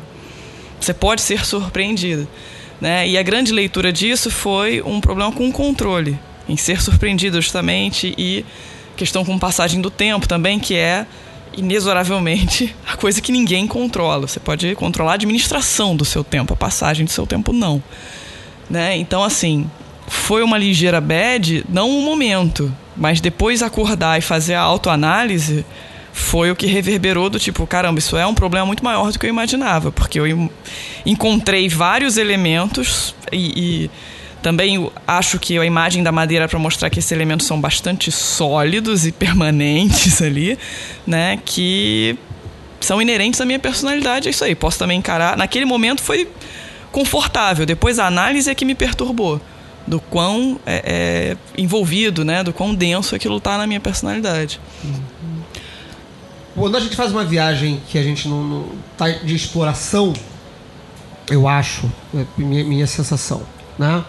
A gente está indo ver qual é, né? A gente vai lá para um espaço aberto X é, e vê o que, que a gente acha, né? E corre o risco de, de corre risco não, né? Estamos abertos a sermos É. surpreendidos, né? Quem pergunta o que quer, ouve o que não quer, né? É, que pergunta o que quer, ouve o que não quer. Você tá lá, vai lá, vamos, vamos ver qual é. Né? É tipo, é, é, é como. É como se, você, se a sua casa viajasse no, no tempo, no espaço, e a cada dia que você abrisse sua porta, ela tivesse um lugar diferente. Você vai abrir a porta, vai cair num canto estranho e vai ver o que, que você vai achar. Né? Com algum nível de direcionamento ou não. Né? Quer dizer, quando você está fazendo a, a graça de uma viagem astral engatilhada, né? Por, pelo tátua, ou por um tipo de scrying, igual por exemplo a carta de tarô que a gente falou agora há pouco, é que você está indo para um ambiente direcionado. Mas isso também não é garantia nenhuma de que você vai fazer uma viagem tranquila. Você pode estar surpreendido. É, eu ia, eu ia falar isso agora, porque assim, existe uma questão. Existem, uma que, existem algumas questões de por que fazer viagem astral. Qual é a utilidade disso? Exatamente, é, é, é E isso aí- que eu queria puxar agora. E aí, qual é, a gente tá afinado, estamos afinados. E aí o que acontece? Você vai desde a clarividência até os, as- o simples treino mágico da sua consciência, né, do- do- do- de você observar o seu aparelho consciente, né, e, e usar ele de outras maneiras. Mas se você entra num tato, por exemplo, como a Frau disse da experiência dela, tentando resolver as suas questões pessoais com o tempo, com lidar com a passagem do tempo, você direciona aquela, aquela visão. É como se você conseguisse fazer uma pergunta para o seu subconsciente. E ele vai te dar um filme, vai te passar um trailer para te responder. E vai te colocar lá no óculos VR. E você vai participar. O que, que vocês acham disso? Eu Assim, eu, eu, eu não sei o que- como, como reagir especificamente a isso daí, né? Eu, eu acompanharia o Pedro, na verdade, né? Quer dizer, você, o, o- por, que, por que fazer isso, né? Qual é a utilidade disso, né? Você dá um passo atrás, né? Você tem um, um procedimento que uma pessoa explicou pra você que se você fizer esse procedimento você vai parar num lugar totalmente louco pra ver coisas totalmente alucinadas que não tem menor referência com o mundo material objetivo. Tá bom, por que eu vou fazer isso? Talvez a pergunta seja outra, né? Por que você não vai fazer isso? né? Isso deve ser irado, né, cara? Você, você tá sempre, né? Considera a pessoa numa situação normal, né? Pô, eu não sei o que acontece comigo, eu não entendo por que eu sou assim. Pô, querido, então você vive uma aventura, né? As pessoas não dizem pra você que é, que você tem que passar um tempo fora do Brasil, porque é só assim você vai entender a vida, né? Por quê? O que, que tem fora do Brasil que é tão especial? Nada, né? Só que você mora aqui, né? Então, pra você entender as coisas que você ainda não entendeu, você tem que sair daqui, né? Aqui você já entendeu tudo que tá aqui, né? Então eu E acho Também tem um distanciamento da realidade, né? Quando você, quando você observa as coisas de fora, é, é, como observador, você passa, passa de, de objeto observado para observador, né? Eu acho que isso é um efeito interessante da viagem astral. Você pode é, observar as coisas num outro mundo, numa outra realidade. E, e aí o, o bacana é que você consegue fazer uma autoanálise usando uma lingua essa linguagem simbólica da magia. Que vamos pegar um caso hipotético de alguém e, e na representação que a gente já conversou aqui de outros podcasts, temos né, cinco elementos, cada um correspondente a uma área do ser humano, né? E aí o, o- a água representa sentimento, né? Aquela coisa de, né, de emoção e tudo. E aí o sujeito entra no tato a- da terra vê água, entra no tato do ar vê água, entra no tato né, do, do, do fogo vê provavelmente é, água também. Aí o sujeito tem o que? Qual é a do sujeito? O sujeito tem alguma parada mal resolvida naquele elemento. Entendeu? Alguma coisa que ele tem que, né, que ele, que ele- massa de que ele tem que meter a mão, que tem que sovar, tem que resolver, É, é, e que é. fica ali em suspenso. Esse- esse- fala, fala. É, Na verdade, eu só queria fazer o, o paralelo que assim mudou o, o assunto, né, na questão por que fazer isso e virou a questão da autoanálise. Aí você disse assim: "Ah, a Frau fez isso para resolver". Na verdade, eu fiz no curso, vou ver qual é. E aí vocês me perguntaram justamente por causa da bad. Aí veio a bad. Aí a bad veio na análise, entendeu? Eu não vim, eu não provoquei a viagem, né? Usei o portal, falei: "Deixa eu visualizar aqui o que eu preciso resolver". Não, foi justamente aquilo que o Flávio estava falando. Você se permite ficar vulnerável a receber uma parada, inclusive a que você não quer. Porque você vai lá para abrir uma porta e ver qual é. Vendo qual é, pode rolar a bad. No meu caso, durante o processo não rolou. Posteriormente, eu analisei e falei, puta que pariu. Era isso. Então tá, então tá mais sério do que eu pensava. Eu acho que é a mesma coisa desse exemplo que você falou. O sujeito que vai lá, usa um portal de um outro elemento e fica vendo o mesmo, o mesmo, o mesmo, ele não tá falando, poxa, mostre-me onde eu tenho um problema que eu tô aqui super afim de ficar encarando meu calcanhar de Aquiles. É, não necessariamente. Não, é. Exato. Eu acho que eu eu curti essa observação porque, de fato, é, o dispositivo ele, ele tem essa utilidade. Ele, você, pode, você pode usufruir dele especificamente para isso, né? Você vai usufruir dele como um dispositivo de terapia. Mas se vo- mesmo que você não faça isso, que você faça só para dar um rolé, né? Já é Que- fantástico, Que, que é, é que, é, fantástico. que é a sua componente voluntária, né? Por que, que eu estou fazendo isso? O que você quer fazer uma coisa, o que vai acontecer é outra. É Eu decidi dar um rolê na São Salvador, cheguei lá, não encontrei os meus amigos e tive uma puta ansiedade por solidão. Eu não fui lá sentir solidão, foi a praça que me trouxe essa solidão, né? E aí a- eu acho que, como, como a Frau falou, é, a, a aventura ela vai trazer benefício justamente nesse sentido, né? Porque se você quer, se você não tem problema pra resolver, fica em casa jogando videogame. Agora, se você tem problema pra resolver, vai se aventurar no mundo. Ah, por quê? Porque lá no mundo às vezes tu dá sorte de tu ter uma topar com uma configuração inu- inusitada que, que é fora da sua configuração convencional e que é lá que você vai dar a sorte de descobrir o segredo. Uma side quest. Estátua é o side quest do RPG da vida, gente. É isso aí. É, eu acho que essa é uma função principal. Caralho, mano. É, é, eu acho que essa é a função mais interessante das viagens astrais, sim. Né? Você sai por quê? Porque você pode. Pelo mesmo motivo que você, um belo dia, pega o seu carro e sobe a serra para ver o que, que tá rolando, pega a bicicleta e vai dar uma volta na praia, bota o seu tênis, chinelo, qualquer coisa, vai pra rua. Então você sai para ver o mundo. Você vai sai para ver outro mundo. E ver o que acontece, ver o que, que esse mundo de trás, né? Então tem esse componente de autoconhecimento. Tem outros componentes que, que eu acho que são, que são interessantes. Eu acho que o, o do autoconhecimento, a viagem pela viagem, apenas para ver o que, que tem para ser visto e, e, voltar e analisar e fazer o nosso ABED e, e, enfim, e se conhecer ou conhecer o, o, esse, esse espaço interior. Eu acho que agora já posso falar de espaço interior porque geralmente as pessoas falam de viagem astral, acham que estão viajando para fora. Eu acho que depois de tudo que a gente falou aqui, tá mais do que sedimentado que a gente está viajando mais é para dentro do que para fora, talvez. É, exceto quando você descobre o baú da vovó e vai na casa da vovó e o baú tá lá e ninguém sabia dele. É... Tem uma carta da vovó pro amante então, e aí então, deixa pra lá. Eu, ia... eu acho que assim, a, a, principal função, a primeira função, pelo menos, que um, que um estudante de viagem astral deve se preocupar é essa: viajar.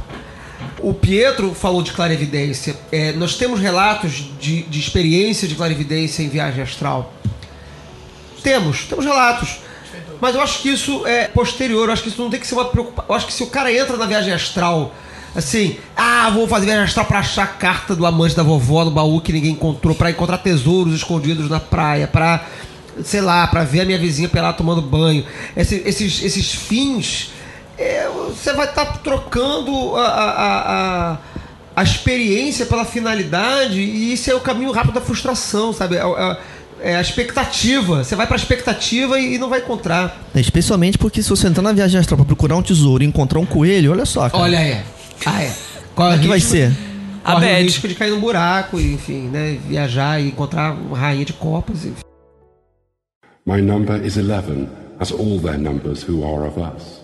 The five-pointed star, with a circle in the middle, and the circle is red.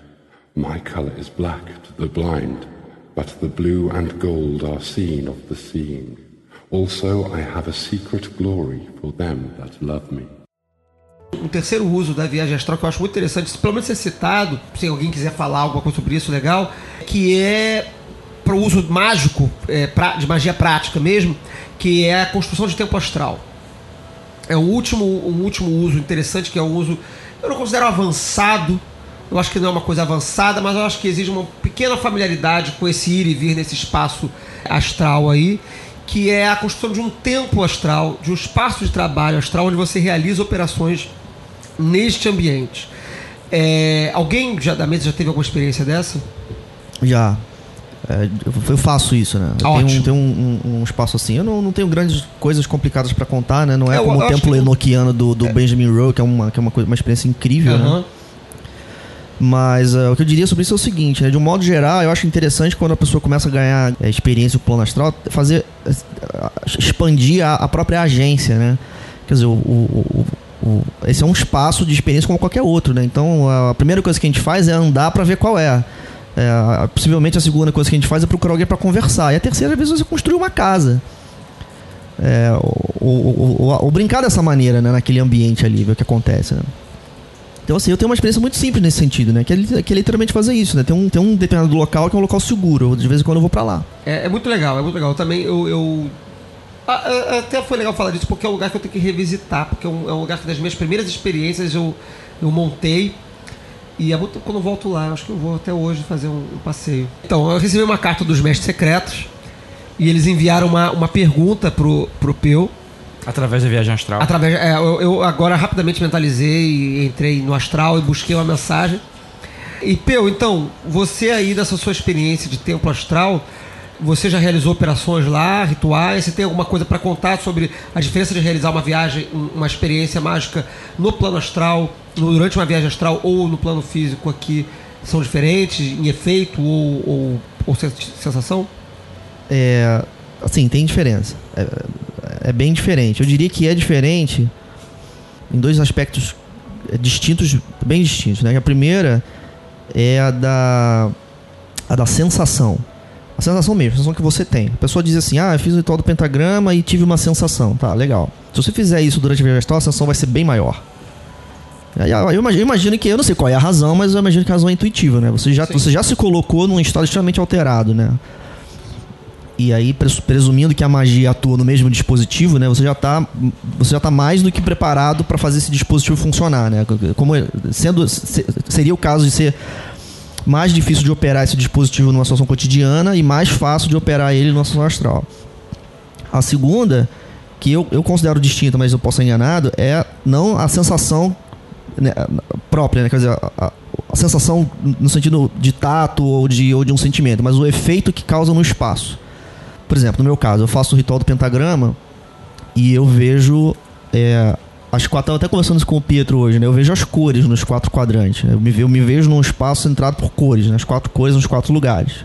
Essa, essa, essa experiência visual é muito suave da- das cores quando eu faço no, em, no- em casa. Mas se eu fizer isso no plano astral, o, o universo perturba inteiro. Às vezes sacode, às vezes tem figuras que estão ao redor. Vamos supor que eu tô lá no meu templo. Né? Meu templo ele é uma área aberta, não é, não é bem um templo, ele é tipo um. um, um- na verdade, tipo aqueles templos antigos da Grécia, não é uma estrutura fechada, né? Um pátiozinho com umas colunas e, e- e elevado por. Por escadas e ao redor, dentro de uma clareira e ao redor tem uma floresta. Toda vez que eu passo por ali aparece alguém para dar um alô. É, nem sempre, é, é- é, às vezes hostis. Mas se eu faço um ritual ali, é muito comum que as figuras fujam correndo, que tenha revoada de pássaro, é, sabe? Uma coisa assim, como se fosse é, uns efeitos desse sentido. É muito plástico. E aí, né, novamente, eu acho que a, a razão é natural. Você está numa viagem astral, né? O ambiente ali, ele, ele, já, ele já tá todo conectado com esse tipo de intencionalidade, né? Se eu fizer um banimento aqui, os microfones não vão sair voando, né?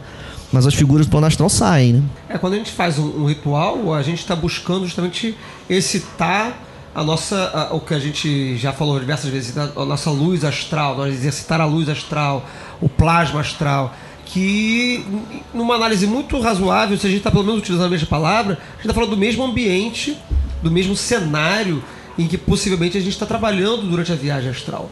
Então, se a gente, quando é, mentaliza o pentagrama, lança o pentagrama ou executa qualquer tipo de ritual, buscando visualizar os efeitos daquele, daquele ritual no nosso meio físico, isso no plano astral é, é natural. É, ela vai acontecer espontaneamente. E a minha experiência, ela, ela me leva a, a crer que, as, que os, os- o, tanto o dispositivo da viagem astral que produz esses fenômenos, quanto os dispositivos que a gente opera quando faz magia, eles, eles estão interconectados. Porque por causa desses fenômenos, eu faço uma magia no plano astral, o plano astral todo reage. Né? Então, assim, dada a minha experiência, né, eu não tanto presumo, mas eu sou levado a crer que o ato mágico ele atua nos objetos que o dispositivo do plano astral me mostra. Isso gera uma enorme reflexão para todos os nossos ouvintes.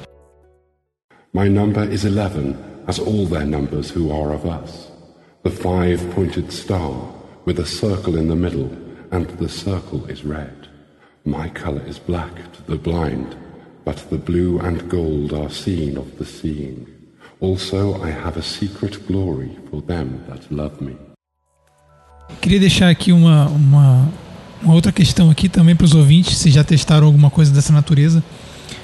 Existe um trabalho com, com entidades astrais, entre aspas, que são criadas pelo operador. São forças cegas que, teoricamente, não se comunicam com, com ninguém.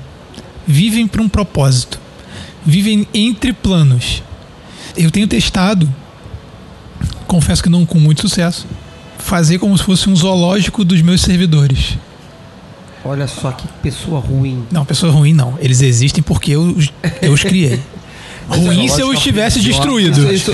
eu não destruí. Elas não estão no seu habitat natural, você tá aprisionando elas. É o que eu ouvi esse argumento uma vez assim, mas você você aprisiona os elementais artificiais. Eu falo, são artificiais, cacete, eu criei. Não, mas você criou, você deu vida, você aprisiona. Ah, pô. Já te dei a vida, fica na moral. É, então, ele vive. Ele, a- então, assim. Gente, imagina se a gente chamar o pessoal do Provida aqui pra falar de viagem astral, cara. Aquela galera que é anti-aborto e tal. Vai ser um desastre, né? É, aí vão dizer que eu não posso matar meus elementais. Vamos falar de clones também, que aí vai ficar Quando, fudido. quando, quando, quando eu era, quando eu era adolescente, eu jogava RPG com uma galera e tudo mais e tal, e a mãe de um amigo. Depois eu te retorno, Pietro, desculpa, que achei engraçado lembrar disso. Quando eu era adolescente, esse amigo jogava RPG com a gente tudo mais, a mãe dele proibiu ele jogar RPG, porque quando ele jogava RPG, os personagens, eles eram criados no plano astral. E aí eles se tornavam obsessores do jogador. Então ela proibiu o garoto. Ele jogava, obviamente, ele jo- continuou jogando RPG escondido com a gente e tudo mais. Mas é que ele jogava na casa dele ela passou a proibir de jogar, ele não podia mais jogar e tal. Por causa disso, porque o, o RPG, como a gente falou no programa passado, é coisa do demônio, e é, uma das, das provas é essa. Ele cria obsessores astrais que ficam vampirizando o jogador depois. Mas isso é, é de uma gnose dessas doidas. A minha mãe também passou por isso. É, só que a minha mãe, muito mais tranquila, não me proibiu de jogar RPG nem nada do gênero. Mas ela chegou a comentar comigo sobre isso. Que eh, dentro da gnose que ela estava fazendo lá, tinha essa história de que o RPG era ruim, porque quando você mentalizava, interpretava esses papéis, você trazia energias e dava vida a essas energias. Engraçado isso, né? Porque se você, se você reduzir esse discurso a um, a um- elemento, ou, ou alguns elementos mais simples, ele sugere pra você que é melhor você não mexer com as coisas. Porque se você mexer com as coisas, pode dar merda. Eu concordo. Eu concordo. Se você mexer com as coisas, pode dar merda. E é por isso que a gente mexe com as coisas. É, né? É, inclusive a gente é, gravou até um podcast falando só sobre essas coisas que acontecem quando a gente mexe a com as falando coisas. sobre as É. merdas que a gente faz. Eu nunca experimentei criar coisas no astral. Eu encontro coisas no astral e converso com elas, e aí a gente tem aquela. É, Eu não sei se isso é tradicional de outros grupos, mas a gente tem essa tradição é, de ao encontrar alguma coisa, perguntar o nome, é, sigilo e função. Não é sempre que a gente, que pe- pelo menos eu criei esse hábito, aprendi assim e mantenho esse hábito até hoje. Então sempre que eu encontro alguma coisa no, no plano astral, nas minhas viagens, eu questiono o nome, é, é- é- sigilo e função. É primeiro testo, né? Tem que testar a validade da, da criatura, se aquela criatura é, é natural, daquele espaço ou não. É, a gente geralmente faz isso lançando pentagramas. A tradição diz que se aquela criatura, aquela presença, ela for algo falso daquele espaço, algo não natural daquele espaço, estivesse fingindo como algo daquele espaço, ela será é, banida pelo pentagrama, enfim, após ela ser testada, ela é. Você troca uma ideia com ela e começa perguntando o nome, pelo menos eu faço isso, nome, sigilo e função e anoto. Né? Depois que eu retorno, anoto, falo, eu falei com, a, com o, a criatura Sbrubbles, cujo sigilo ele me desenhou e é assim, e ele serve para catar coquinho. Aí eu anoto isso no meu diário e sempre que eu precisar catar coquinho, eu faço a invocação dos Sbrubbles através do seu sigilo no astral. Mas então eu nunca aprisionei. Eu faço o catálogo das criaturas, das- dos, dos entes que eu encontro no astral. Talvez o seu problema seja aprisioná-las, tadinhas. Você tá aí botando, fazendo zoológico, seu, seu Tá vendo? Você percebe, é, é, Ivair, Fral, a- que- a Você percebe, Ivair, do cavalo? que mesmo quando a pessoa não quer fazer terapia, ela está fazendo terapia. Olha, eu. Antes de fazer um- uma provocação aqui, apesar do tempo, é, isso, essa, narração do Pietro, que eu sou a pessoa que sou contra zoológicos, né? Aí fala assim, não, porque. Contra tudo Aí- porra, contra o Estado, contra zoológico. O senhor Feliciano é o nosso É, não, o, o- o- o zoológico é até tranquilo, mas os animais tinham que ter autogestão, cara. O problema é a centralização hierárquica É, da administração do verticalização- zoológico. Entendeu? Você tinha que ter uma assembleia dos animais O para problema tomar decisões. zoológico é que a verticaliza- verticalização hierárquica do zoológico ela é especista. Ela, ela, ela exige que o humano manje no bicho. Não, peraí, É peraí. absurdo. Aí Uma eu pessoa deixa- que nem habita o zoológico. Aí deixa eu. Peraí, lá, peraí, peraí. Deixa eu terminar aqui. Isso reproduz uma estrutura de poder, né? Como é que é? Conta aquela porra. Vai lá, senhor Feliciano, desculpa o nosso interlúdio anarquista aqui. Vai, vai lá. Continuando. É. Mas essa- ideia de. Ah, mas. é, aí você, você imputa essa lógica concreta pro mundo astral. É, mas não é errado aprisionar o, as criaturas. Aí a sua resposta foi: Mas eu criei. Eu faço o que eu quiser. Se eu quiser matar, foda-se. E aí me lembrou que é exatamente o discurso do Deus do Velho Testamento. Eu faço o que eu quero porque eu criei essa porra e se vocês não estão fazendo o que eu quero, eu vou mandar enchente e vou matar todo mundo. Tu acha isso maneiro? Então, queridão, é a lei do forte.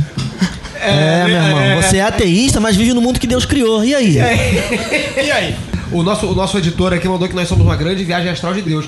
Ah, O Caibalion, dos três iniciados, ele, uma das, das- da- do- dos aforismos dele lá é o universo mental. Nós somos projeções da mente do divino. Consequentemente, nós somos, sim, viagem astral. Até eu, viu? Até eu. Todos nós. E aí, do ponto de vista é, é, é, é, do, do Pietro, nós, enquanto bonecos astrais da divindade, é, sob, sob, sob seu julgo, né? Nós também estamos aí criando nossos, nossos pequenos diabretes, nossos homúnculos, né? E botando eles para fazer trabalho pesado e carregar a caixa e, e se sacrificarem em nosso nome. Eu acho isso errado. Mas o Pedro faz o que ele quiser com o subconsciente dele. Ele é problema dele. É, né? eu acho Depois ele- problemático, né? é. Porque se tem uma coisa vingativa é o inconsciente, né, cara? Puta É, que pariu, né? Eu não faço essas merda porque eu acho que se a gente já tá aqui clarifi- claramente agora botando em palavras literais que o mundo astral é, ou pelo menos se compõe de do inconsciente, eu não zoaria meu inconsciente. Não. Evitaria esse tipo de desgaste. Mas o Pietro é foda, ele, ele faz o que ele quiser, porque ele é telemita, ele faz a vontade dele. Não, não, não, peraí, não é assim. Aí vocês estão zoando a parada. Calma aí, olha só, cara. Desse jeito que você falou. Não, não, não, não, não. A gente tá Desse jeito. tá forte, a gente tá pensando numa petista forte. Pois tá- é, olha aí, olha aí. gente tá Veja, tá tá percebam. Percebam, Ivaí. Mas olha só, é, A penitenciária do cavalo. queria, queria ver daqui a um ano Pedro parando aqui, caralho, cara, os servidores astrais fizeram uma greve, porra, foi uma merda, a gente teve que Greve não, rebelião. Não, não, não, não, não, não. Os bichos não, começaram a não, tacar não, cocô não, Olha só, você. gente, não, tô tentando. Não, olha só, não, é, é, ó, é, é, é, é um experimento, tô tentando, vamos com dois aí. É válido, é válido, então, é válido. in- É o que o inclusive. Mengele falava. Caralho, tá Caralho! Porra! Olha só, pela lei de Godwin, Pela lei de Godwin. Essa, esse assunto acabou de ser encerrado, vamos prosseguir. A Lady Godwin acabou de encerrar o assunto. Muito obrigado, senhor Feliciano. Acabou, né? Vamos... Acho que tem que encerrar o acabou- acho que podcast. Acabou o podcast também. Eu acho que já, já exploramos bastante aqui. A gente não falou das técnicas, é, mas é, acho que tem alguns documentos na internet que a gente pode compartilhar. No, não sei se no Self-Made Magician do, do, do Chan tem a. a- a- Ah, tem, o tem. trabalho de tradução tá, tá, tá em andamento em breve, É, a, gente vai ter isso em português aí. É, a gente pode colocar lá o link do Self-Made Magician, que já foi colocado no outro post, a gente repete nele. Se eu não me engano, a técnica de viagem astral que o Duchamp ensinou pra gente tá nesse livro. Tá sim, eu tenho certeza. Tá, então beleza, ele tá lá, a gente coloca lá. Quem quiser ler inglês, lê. Quem não quiser, joga no Google Translator e arrisca a sorte. É, outras técnicas são facilmente encontradas por aí, a gente pode linkar algumas no, no post, porque vocês sabem que o nosso objetivo aqui nunca é discutir técnica, né? A gente só discute viagem na nossa cabeça. É, o objetivo do nosso podcast não é ensinar nada, é ficar aqui debatendo e, e viajando na maionese. E, e eu acho que tem dado certo porque a gente tem, tem recebido comentários de pessoas que estão curtindo. Se você não curtiu, comente também. É importante, é importante a gente receber crítica também. É, mande e-mail. A gente tem e-mail? Não, mas mande mesmo assim. É, descubra uma forma de mandar e-mail pra gente no astral. Nossa, é, vai no plano no astral, astral, é, faça uma invocação do secretário. É, é. Fale com o secretário do Calem. Ele, É, ele só mandar e-mail pro Calem, é. É, ele vai atender. Pode mandar um e-mail pro Calem, ou pode deixar comentário na, no post, ou pode deixar comentário no Facebook, ou pode mandar mensagem pelo Facebook. É, não liga pra gente, eu não atendo o telefone, não me manda mensagem pelo WhatsApp, eu só tô usando o Telegram agora.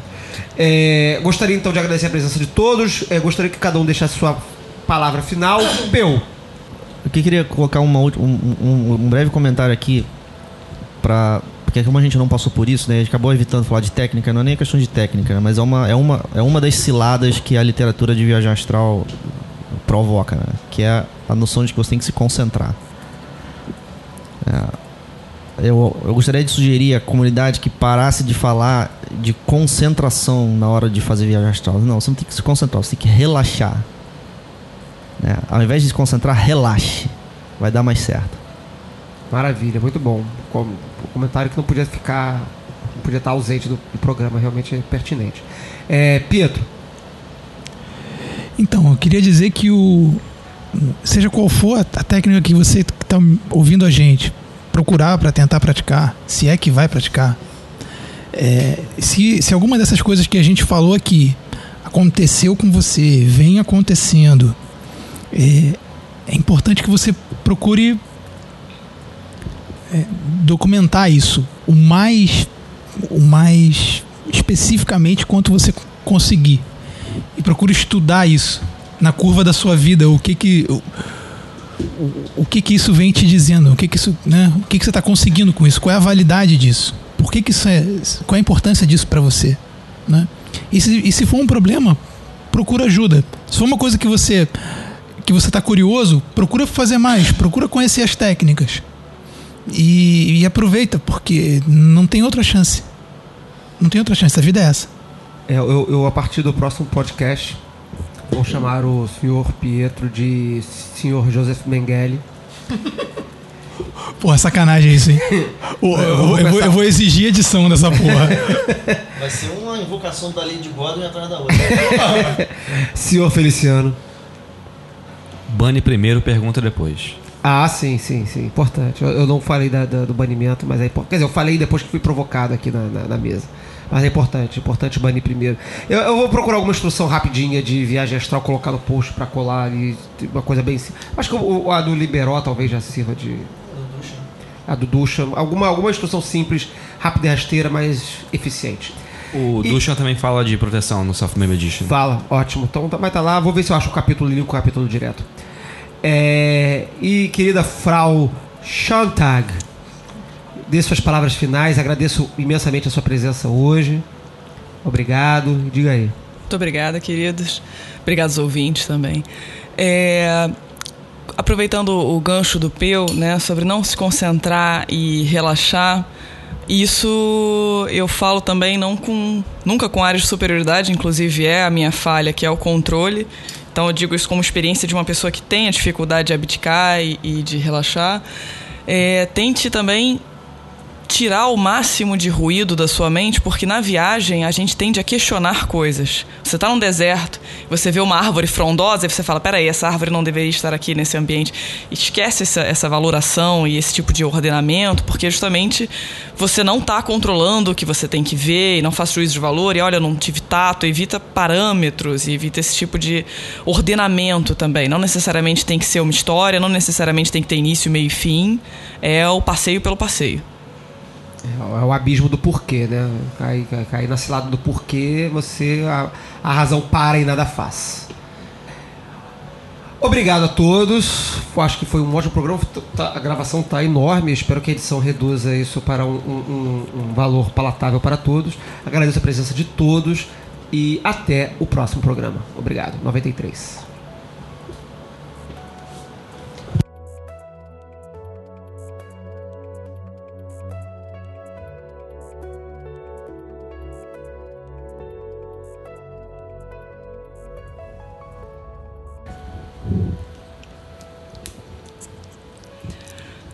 Uma das posições mais confortáveis é a suástica, onde o corpo imita.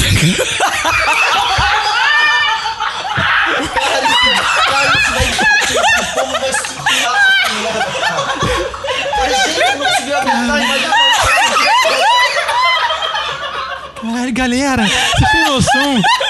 Um livro que parece um tijolo, caiu essa frase. Eu tô li... é, é de China, é de O China. oráculo do processiologia. Sim, é verdade. É o processiologiomancia. Ó, pode anotar aí. Porra, não, agora vai ter que ler até o fim. Não, eu vou até o fim, tá maluco? Por favor, vambora. Já tenta então falar Schontag pra ficar mais Schontag. É isso. Fraucha. Frau Schontag.